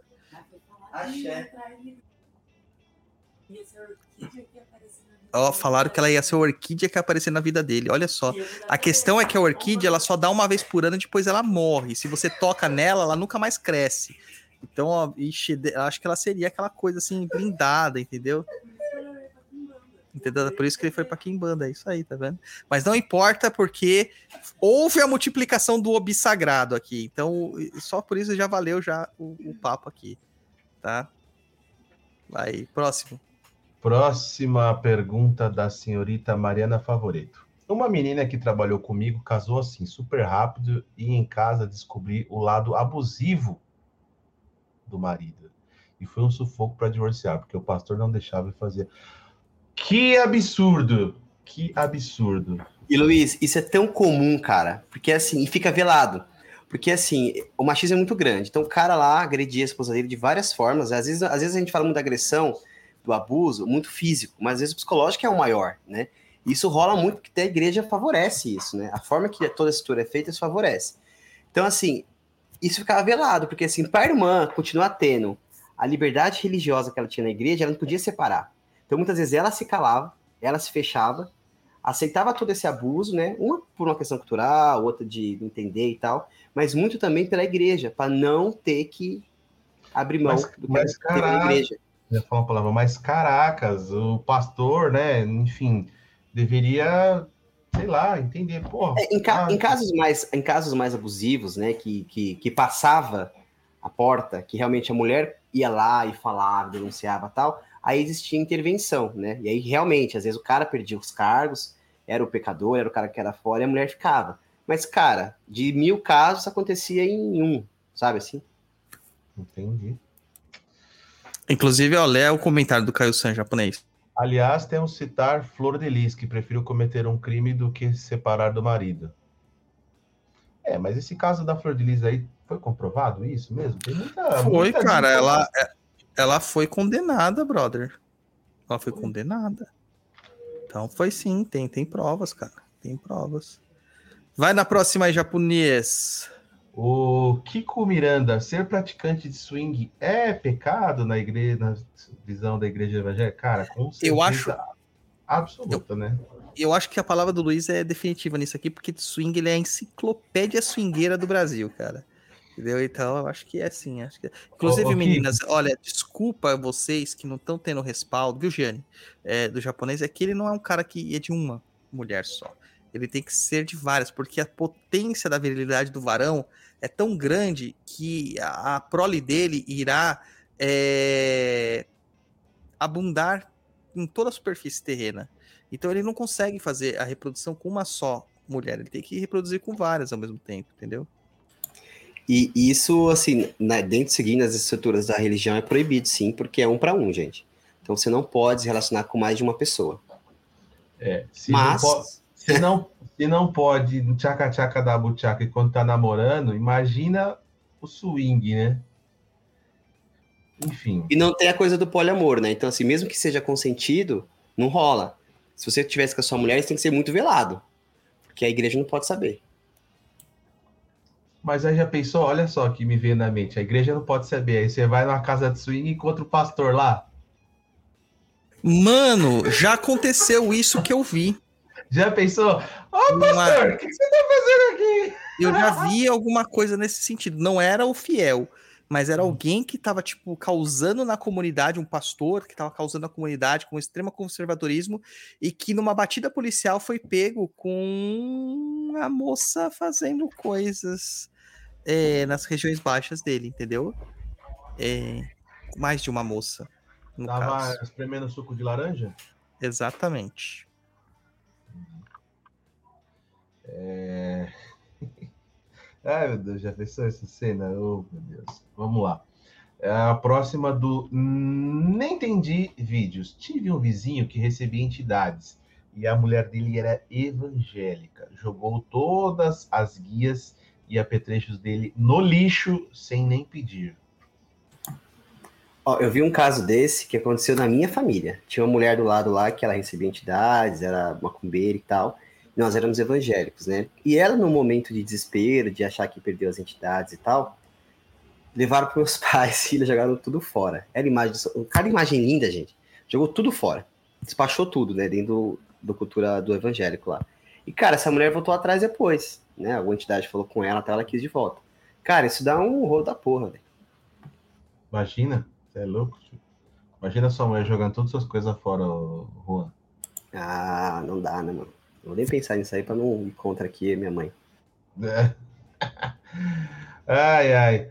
O palmeirense Douglas Requena, né? Olha só. Uma vez fui tirar um cochilo antes da gíria e a minha ex tirou o alarme. Acordei bem na hora e fui. Ela ficou em casa e quando fui no banheiro, ficou trancada lá dentro até eu voltar. Que curioso, né? Exu na causa, né, mano? Castigo. Castigo. Ai, ai, vai a próxima, Japa. Próxima, de novo, do Douglas Requena. Como foi a sua troca de legião para a sua família? Já falou, já, né? Falamos, falamos, é. Tava na pauta isso daí.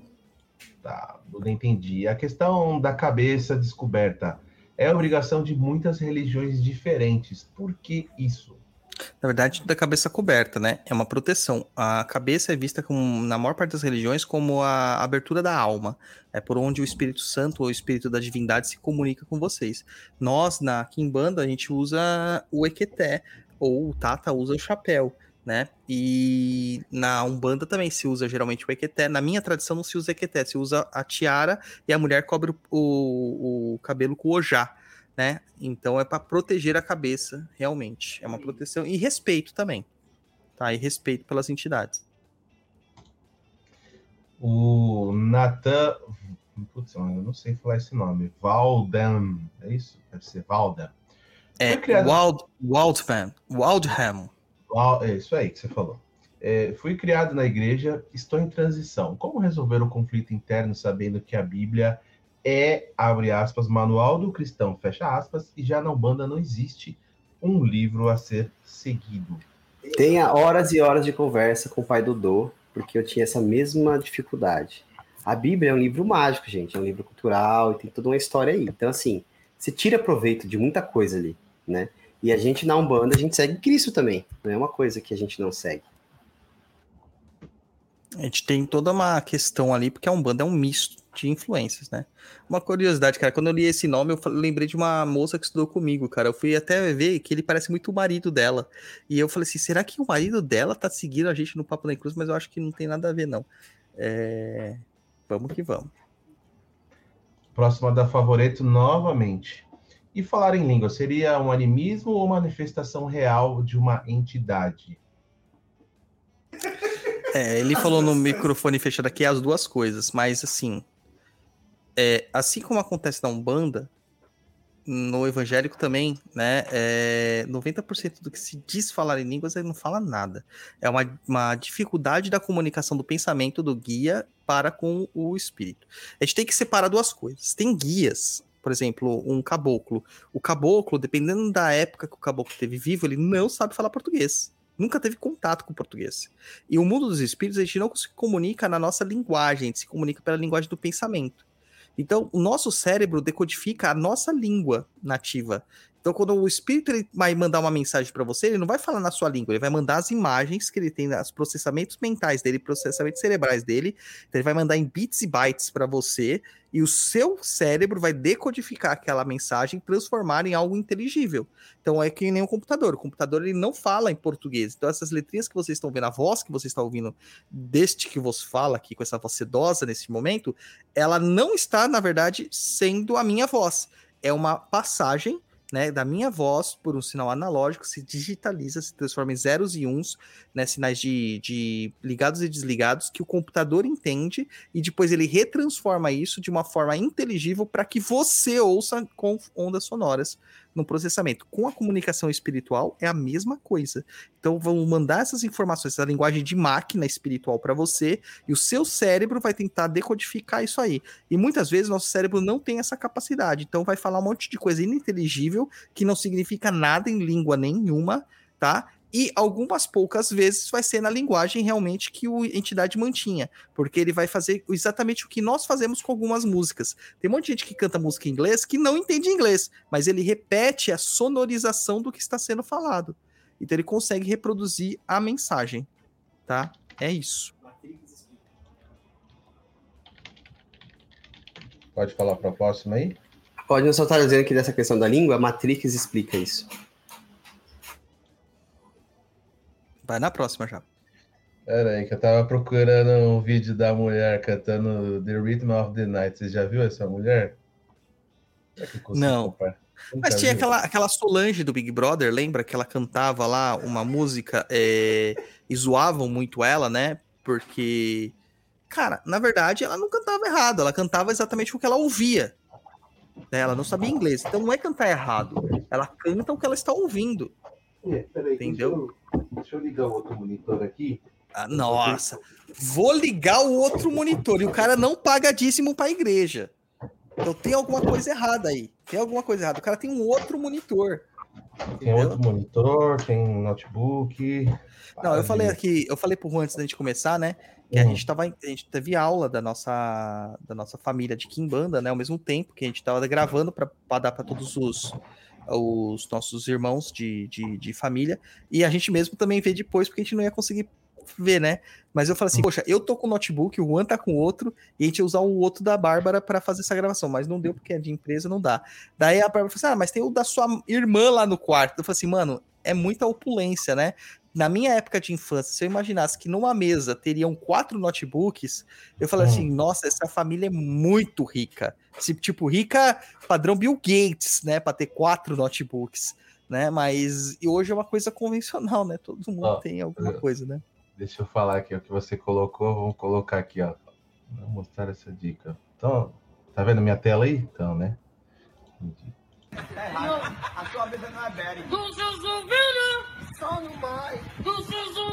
Logo na, na, na, na, na, na, na, na. Dos ouvidos, logo na. Já tinha visto esse vídeo aí? Nunca. Sabe? É, mas ela canta bem, tem uma potência de voz. Mas sabe o que, que isso significa? Que japonês, você não tá trabalhando, cara. Você tá com muito tempo ocioso. Cara, esse vídeo é velho, cara. É, então você não trabalhava antes e enrolava a gente lá. Ah, pelo amor de Deus. Pelo amor de Deus. Ai, próximo então. Vamos lá, o Diego Teche. E o tal Vale do Sal, os tais descarregos, não é uma tentativa de copiar para a igreja algo da macumba? Algo que já estava no subconsciente coletivo das pessoas? Cara, não é copiar. Na verdade, na, na feitiçaria a gente fala assim, que a gente pega aquilo que existe e que funciona e reproduz. Né? O feiticeiro, ele pega uma consolidação. Então, se um salmo é, 23 serve para proteção e banimento, cara, dane-se que ele é cristão, entendeu? Eu vou usar esse salmo. Essa é a verdade. O feiticeiro usa isso, tá? Ele parte desse pressuposto. É, na, na verdade, esse sacerdote que criou isso aí, é, que, que adicionou isso à sua liturgia, ele tá falando assim: ó, isso funciona. É da macumba? Dane-se, vamos transformar isso em cristão. É, existe a questão lá da- dos bolinhos de Ansan. né? Que é os bolinhos de carajé, né? A carajé é chamada de bolinho de ançã na Bahia. E que os, os evangélicos não podiam comer, porque é relativo de orixá. Assim, que eles fizeram, transformaram o bolinho para bolinhos de Cristo. Entendeu? De Jesus. E aí pode comer, mas é o mesmo bolinho. Pode para a próxima? Próxima da Paula Bossi. 2018. Eu de emprego novo e uma colega evangélica pergunta minha religião. Digo Umbanda. Ela faz a cara de espanto e pergunta se mata bichos para fazer pacto com o demo. Ela nunca mais almoçou comigo. Só uma consideração que a, a, a Tânia Crepaldi colocou aqui: Jesus humilha o Satanás e o Dani fala, mas humilhar nos outros não é pecado. Ô, Dani, você não entendeu, cara. É porque o the, It's the Rhythm of the The Night. Night combina É. com Jesus humilha o Satanás. Tem uma música zoando falando isso aí: Jesus humilha o Satanás. Oh, ai. Entendeu? É, você também acha que estava sem tempo, né? Tá sabendo, né? Não, na verdade é que eu achei que você tava trabalhando, então não precisava, entendeu? Daí eu ficava vendo. Só que agora eu percebi por que, que a empresa faliu, porque nem você nem eu tava trabalhando. Sei, sei. É, É, é. Vai na próxima. humilha Satanás. Vamos lá. é, Essa cara de espanto, né? Que acontece, eu passo isso no meu apartamento, lá no meu, no meu condomínio. Entendeu? Porque eu já. Eu, eu, eu tenho um testemunho de Jeová lá, né? Eu já contei isso aqui. Que o testemunho de Jeová, logo que eu mudei para aquele condomínio, eu moro lá já há um bom tempo. É, desde que eu mudei para lá, é, o condomínio era novo, foi entregue o prédio e tal. Foi- eu fui um dos primeiros moradores do condomínio. E não tinham regras muito bem definidas ainda, né? Porque não tinham tido assembleias, não tinha moradores direito, então ah, era tudo muito liberado. E os testemunhos de Jeová, todo domingo, eles desciam do 24 andar até o, primeiro andar, batendo na porta de todo mundo para passar a palavra de Jeová. Ah, foi você não saía de branco para falar com eles? Não, não saía. Eu nem, nem ouvia, cara, nem atender a porta. As primeiras vezes eu atendi, depois eu já me toquei, né? E o que acontecia era que, assim, isso foi proibido depois em assembleia, eles começaram a passar cartas embaixo das portas, que também foi proibido em assembleia, agora eles mandam pelo correio de verdade. É, e não podem impedir, né? Porque pelo correio tem que, tem que permitir. É, mas eu, uma vez, eu entrei no. Uma vez não, várias vezes. Eu entrei dentro do, do, do elevador de branco com a maleta que eu ia pra, Macumba, né? Quando era lá em Santo André. E na minha maleta tá, dava pra ver os implementos, velas, porque era transparente. E tinha um puta de um adesivo enorme escrito Papa na Cruza. com o eixo, do seu eixo cruza. E eles se afastavam de mim. Eles se afastavam. Sabe? Como se eu tivesse uma doença contagiosa. É, isso acontecia e acontece até hoje. Tá? Essas pessoas não, não, não entram no mesmo elevador que eu. Não entram. Fala que quando eu for na sua casa, faz o seguinte: me fala que andar que é e que coisa que eu vou lá, vou ficar gritando na porta deles. Eu acho que é o sétimo. Eu acho que é o sétimo. Tá, sétimo, e aí? Ah, é só Qual é você o- entrar no elevador junto comigo que você vai ver. Não, É. brother, E hoje em dia, o que, que eu ando? Eu ando assim, ó. Cheio de guia no corpo, né? Com várias camisetas de Exu. E sempre tem gente olhando torto. Sempre tem gente olhando torto. Vamos lá, próxima da Isabel Jimenez. Qual a diferença da Kimbanda para Umbanda? Eu Acho que essa é uma pergunta complexa de se responder. não? Essa eu vou deixar o Engalo Chito responder, porque eu quero ver se ele passou na, na, na prova. Ó, de forma rápida e simples. Umbanda é culto de é casa de caboclo e preto velho. Kimbanda é culto de Aishu e Pombagira, né? Kimbanda a gente louva aí o diabo. É isso, em resumo. E Kimbanda não é religião, tá, gente? Kimbanda é muito mais. É uma religião, é uma religião, mas Kimbanda é muito mais feitiçaria do que uma religião propriamente dita. Passou na prova, não?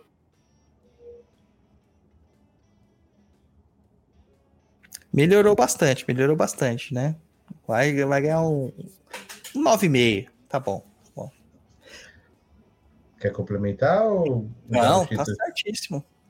Então, Vamos lá para a próxima da Mariana Favoreto.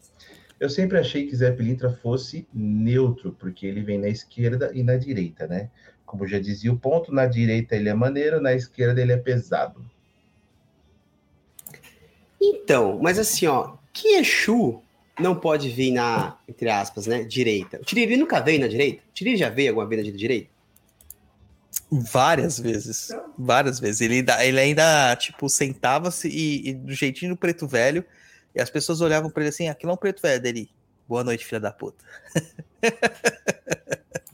Sabe o que rola, gente? É que assim, ó, o seu Zé, ele tem esse lance mais faceiro, ele parece muito com o estilo do baiano, ele combina muito com gíria de baiano. Então acho que isso mistura demais, né? Pelo jeito dele, por essa felicidade, porque os Exus, a maioria é tudo mais bravão, mais tranquilo, poucos são de falar tanto. Seu Zé não, seu Zé é uma entidade desse ponto de lira, ele tá no reino de muita alegria, de muita felicidade. Então ele tem essa diferença dos outros Exus, de uma forma geral, porque tem muito Exu que é tranca-rua, que fala. Eu conheço um aí que fala mais que o médium dele. Então, assim, tem muito Exu que, que é assim. Então, eu acho que é por isso que deu isso, né? E também tem aquela mistura com o Zé Pilintra da Jurema, né? É, que são duas entidades diferentes, né? Agora, esse tranca-ruas que fala mais que o médio dele, cara, esse, se esse consegue falar mais que o médio dele, eu não sei não, cara. Porque o médio fala pra cacete, mano. Fala pra cacete. Vai na próxima, o Japa. Ah, inclusive tinha uma pergunta aí falando se era Zé Pilintra ou Zé Pelintra. E tanto faz, na verdade, tá? Porque existem muitas palavras que o E e o I, eles são a mesma letra dentro da nossa fonética brasileira, tá? Significa a mesma coisa. Vai, próxima, japonês. Próxima do Dânio. É, Se o céu é um prêmio, o inferno é um incentivo? Olha, Eu que mim, é o, o, né? o, o in- o inferno seria o prêmio e o incentivo. Cara, deve ser muito chato o céu, né, cara? Deve ser muito chato. Né, eu prefiro ficar aqui, virar Exu e voltar toda vez. Japonês, ganhamos um super sticker do Marcos Orestes, Orestes de 20 reais. Neste momento, glorifica Jeová a cabeça do Marcos Orestes. Glorifica junto a Exu e Oxalá. Na próxima. Aleluia, aleluia, aleluia, aleluia. Vamos lá para a próxima pergunta da Aline Nunes. O que vocês acham das igrejas que usam descaradamente eleme- elementos de regiões afro? Exemplo, terça de descarrego, traga sua rosa, campanha dos sete dias. Assim, na igreja que eu tava, evangélica, não tinha essas coisas. Mas o que eu observo por aí é que, na verdade, isso não é só dos cultos afros, né? Isso é, é- é cultural, é histórico, né? Quando Jesus morreu, o pessoal ficou rezando três dias lá até ele ressuscitar, por exemplo, né? Então, na verdade, não é só é, de, culto, de culto afros, essas coisas, né? É que a gente... É que, de novo, né? o preconceito aos cultos afros separou elementos que são muito usados lá, que são menos usados em outros lugares, e aí cria essa separação. Mas, na verdade, tem em todo lugar isso mesmo. Quer falar nada? Próxima. Eu, Não, tô, tô, eu, tô só na, eu, eu preguiçoso hoje, né? Não quero Tô- hoje eu falar. tô no sítio, cara. Olha só como eu tava, até agora há pouco. Tava assim, ó. Na- lá na cachoeira. Só assim, ó. Eu ia falar um negócio. Parecendo o velho do Rio. Tô parecendo o Chico Bento. Ah, Luana Catão, faço firmeza com o meu anjo da guarda. Ele me falou do todo-poderoso El Shaddai. Cada religião tem uma visão sobre isto, fora a visão teológica. Por isso quis saber a sua opinião. Eu que quero saber agora como que seu anjo da guarda falou com você falando sobre o Ashwadai, cara. Fiquei muito curioso. Realmente, manda pra gente no contato arroba perdido.co esse relato que eu preciso entender melhor isso aí. Preciso entender. Até porque tem certas considerações teológicas que a gente precisa ter aqui sobre anjos da guarda, que só de um anjo da guarda falar com você, cara, é, é algo bem interessante pra gente investigar. Bem interessante. Acabou as perguntas. Mas já? Você acredita? Caramba. Caramba. Olha, eu, não, eu acho que a gente não conseguiu 700 reais aqui de superchat japonês. Pra Nós não poderemos fazer o brunch da, da catedral. cripta. Hum, tô, tô, tô, tô entristecido. Vocês não estão ajudando a necromancia brasileira a sobreviver. Tá? Então precisamos da sua ajuda necromântica. Mas beleza, tá tudo ótimo, tá tudo ótimo. Então, assim, Juan, obrigado pela sua participação. É, desculpa atrapalhar a sua sexta-feira de descanso, tá? Mas não era planejado a gente estar aqui hoje. Aconteceu da gente estar aqui hoje e aí a gente falou, vamos fazer de lá mesmo, né? Que as crianças estavam nos últimos tempos de férias, eles tinham que se divertir. Mas deixa seus tchauzinhos aí, falar da sua página, do seu Zé etc, etc, etc. É, eu, eu que agradeço, é sempre um prazer estar aqui presente, né? Se o Dani mandar. Ô, Dani, mas esse dinheiro vai para quem? Dependendo para quem for, eu participo de todos. É, eu que agradeço. Quem não me segue aí, acompanha lá a página Saravá Zé Pilintra, tá? É, tem também a página Covil do Mangueira, que eu estou aí junto com o Zio Alapanzo, no caso Douglas Raim, é, trabalhando um pouco sobre a Kimbanda, aprendendo bastante sobre esse assunto também. E tem uma página que eu criei só para memes, que é a Macumbaremos. Cara, eu tô sabendo disso agora. O Macumbaremos é você? Eu não sabia disso, mano. Olha, ele não foi lá revelar todos os segredos ao pé do pastor dele. Eu não acredito nisso, cara. Eu tenho uma playlist no, no. Eu vou pedir royalties, tá? Porque eu tenho uma playlist no Spotify que se chama Macumboremos. Ah, é? Eu tenho uma playlist que chama assim. entendeu? Mas beleza, beleza. Tá vendo? Essa vida, assim como, como o Tata diz, a alma se alimenta. Então vamos lá. Cara, é... japonês, dá seu tchau. Ai, gente, obrigado. Obrigado a todo mundo que mandou aí sticker, superchat, etc, etc. Ajuda a manter o programa. Obrigado, Juan, mais uma vez aí de estar presente com a gente. Obrigado aí você que apoia nosso nosso projeto aqui, nosso programa. Muito obrigado. Você que assistiu ao vivo aí também, obrigado. Você que vai ver numa outra oportunidade, obrigado. Curte, compartilha, manda para todo mundo aí os nossos episódios. Ajude a gente a divulgar o Papo na Inclusa para chegarmos mais longe. Cara, e deixa eu falar uma outra coisa. Eu vi hoje aqui que eu abri meu Instagram. Tá tão corrido, cara, que, tipo assim, quase que eu não vejo. E aí algumas pessoas me mandaram parabéns no meu aniversário. Cadê, mano? Você vê, eu nem sei ver direito. E aí eu vi agora, só que estava aqui nas solicitações. Então, desculpa o pessoal que eu só vi hoje aí, eu curti aí quem mandou parabéns para mim. Obrigado para quem mandou parabéns lá no Instagram. E é isso, gente. Que é só. É isso aí, como o Caio diz aqui, o Lolocast foi muito bom, né? O Lolo é só para os velhos que vai entender o que é o Lolo. Mas, gente, muito obrigado aí pela, pela audiência aqui. Foi bem legal hoje, um, uma audiência bem ampla aqui no, no ao vivo.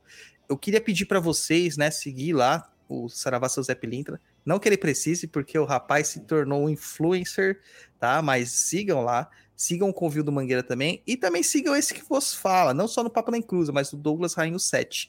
Porque a gente tá fazendo um monte de postagem lá interessante, de conhecimento, de informação, de instrução, né? É um, é um perfil que eu levo um pouquinho mais a sério.